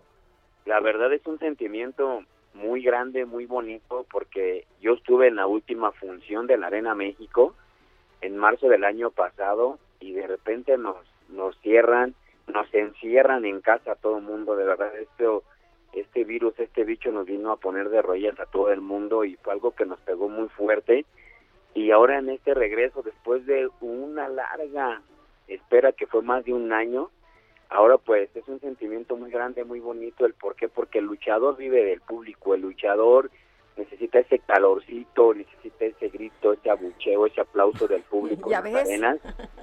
Y de verdad para mí es una emoción tan grande saber que vamos a tener ya un, un poquito de público, aunque sea 500 personas, pero es algo que ya esperábamos nosotros los luchadores, porque la verdad la lucha libre la podemos hacer sin, sin público, pero no es lo mismo.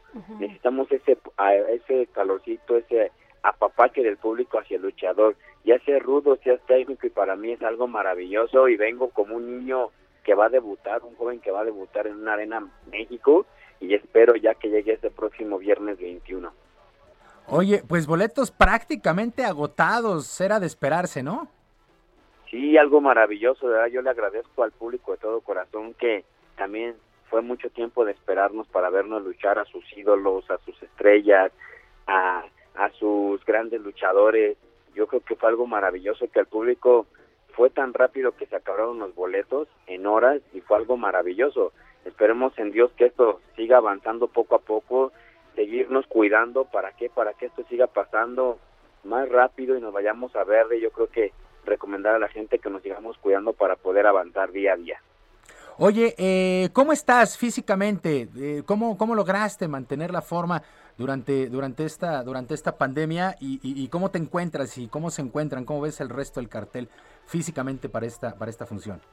Pues la verdad, siempre nos hemos tratado de cuidar a muchos. Sí nos pegó la pandemia. Yo llegué a subir de peso hasta 90 kilos. Ahorita volví a bajar a 77. Entonces, es algo que, que de verdad. ¿Cómo lo hiciste? Nos dice Julio.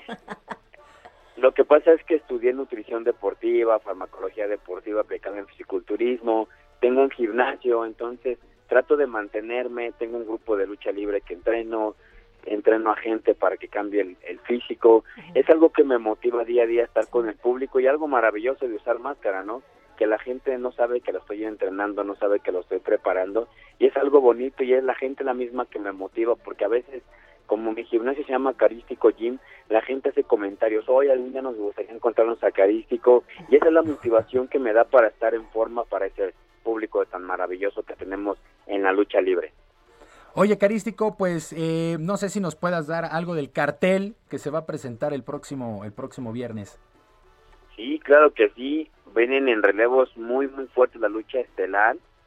Es místico, euforia y carístico en contra de Último Guerrero, Volador Junior y Gran Guerrero. Es una lucha de choques de ídolos, de rudos contra técnicos que de verdad va a sacar, va a sacar muchas chispas. ¿El por qué? Porque Euforia era de los guerreros laguneros, ahora está lo de los técnicos. Volador ha sido un gran rival de, de Carístico y sabemos que este próximo viernes nosotros venimos a reventar toda la Arena México. ¿El por qué? Porque ya lo pedíamos a gritos ya queríamos estar en la Arena México.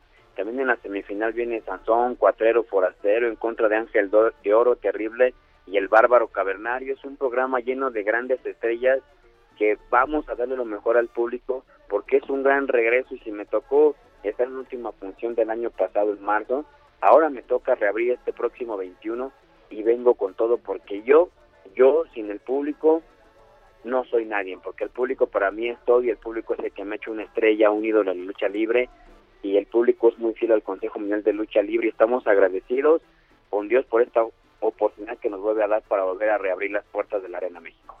Pues Carístico, no nos queda más que la invitación próximo viernes a las ocho y media eh, si algún suertudo todavía encuentra boletos, pues es solamente vía, vía internet con el código este QR, no va a haber boletos físicos. Y pues desearte mucha suerte, mucha suerte a ti, a todo el Consejo Mundial de Lucha Libre, a la Arena México, que sea un buen regreso, pues en términos generales, para todo el gremio, para todo el gremio de la lucha libre, que es un, es un gran evento y pues la, como, como todo en el país, pues la pasamos bastante mal.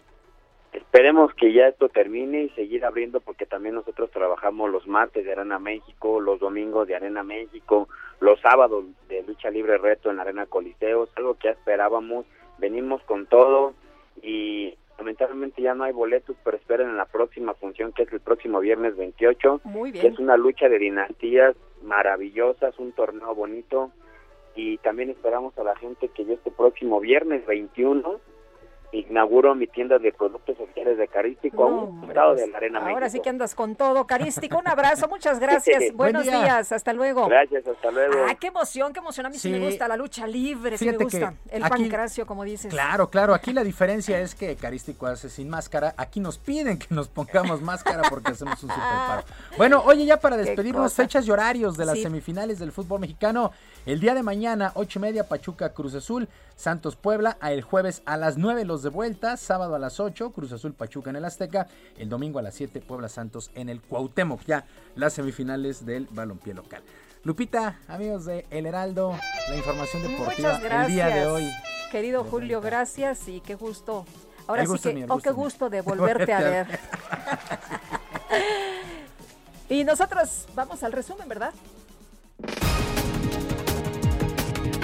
Ya son las 9 de la mañana con 49 minutos. Esta mañana el presidente López Obrador pidió perdón a las víctimas de la tragedia en la línea 12 del metro de la Ciudad de México y reiteró su compromiso de no darles la espalda.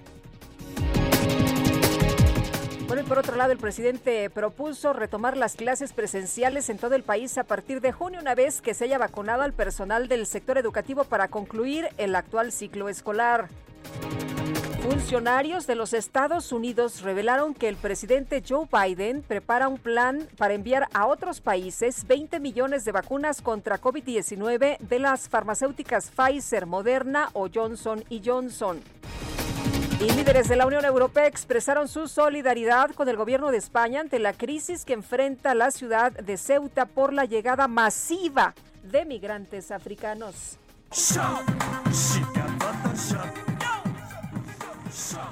Bueno, Montserrat Ruiz Páez, candidata de Morena, diputada local del Estado de México, llamó la atención en redes sociales luego de que publicó una fotografía en la que se le observa en un mitin acompañada por el actor británico Henry Cavill, eh, pues quien interpreta a Superman utilizando una camiseta de su partido. Sin embargo, más tarde eliminó la fotografía, ya que fue muy criticada por hacer un fotomontaje y por utilizar la imagen del actor, claro, sin autorización.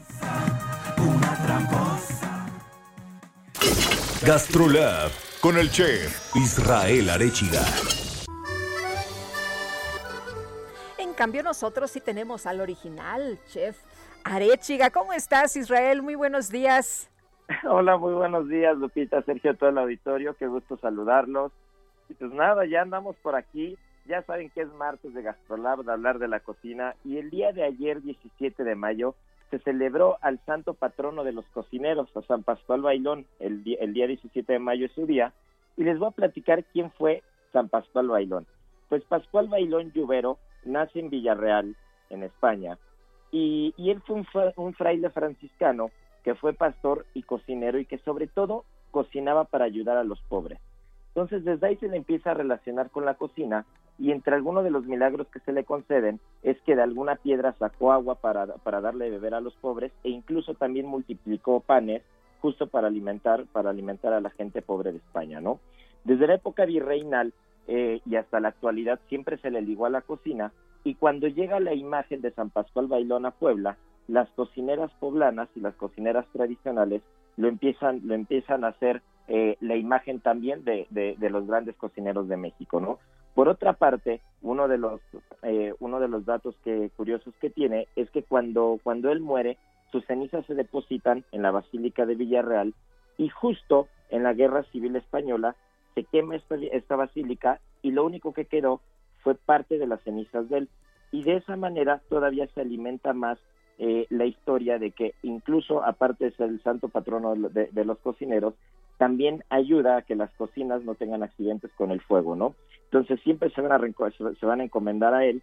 Y también en 1992 el rey Juan Carlos I vuelve a reinaugurar la capilla y preside el traslado de los restos al nuevo sepulcro.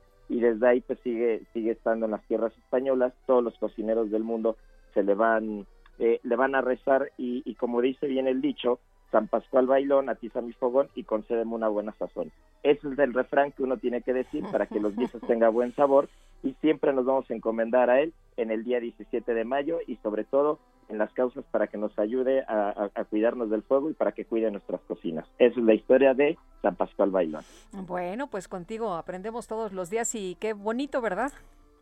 Así es, mi querida Lupita. Lo, Les lo mando a... un fuerte abrazo Gracias. y nos vemos mañana por allá, ¿eh? Ah, muy bien. Por acá te esperamos con mucho gusto, como siempre. Muy bien. Hasta luego. Israel Arechiga. Y nosotros ya nos vamos, ¿verdad? Me dicen que ya nos vamos. Bueno, pues en nombre de todo el equipo agradezco el favor de su atención. Les deseo que tengan un excelente día y mañana Sergio Sarmiento, Guadalupe Juárez y todo el equipo aquí los esperamos a las 7 en punto. Que la pasen todos muy bien.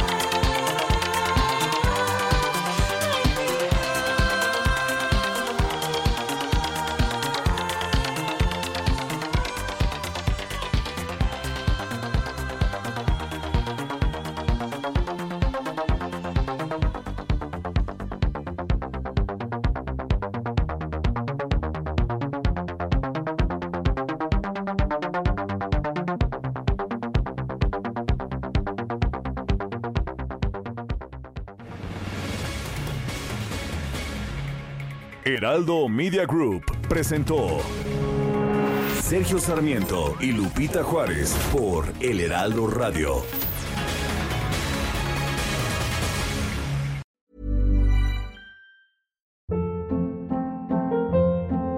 Hold up. What was that? Boring. No flavor. That was as bad as those leftovers you ate all week. Kiki Palmer here, and it's time to say hello to something fresh and guilt-free. Hello Fresh. Jazz up dinner with pecan-crusted chicken or garlic butter shrimp scampi. Now that's music to my mouth. Hello Fresh. Let's get this dinner party started. Discover all the delicious possibilities at hellofresh.com.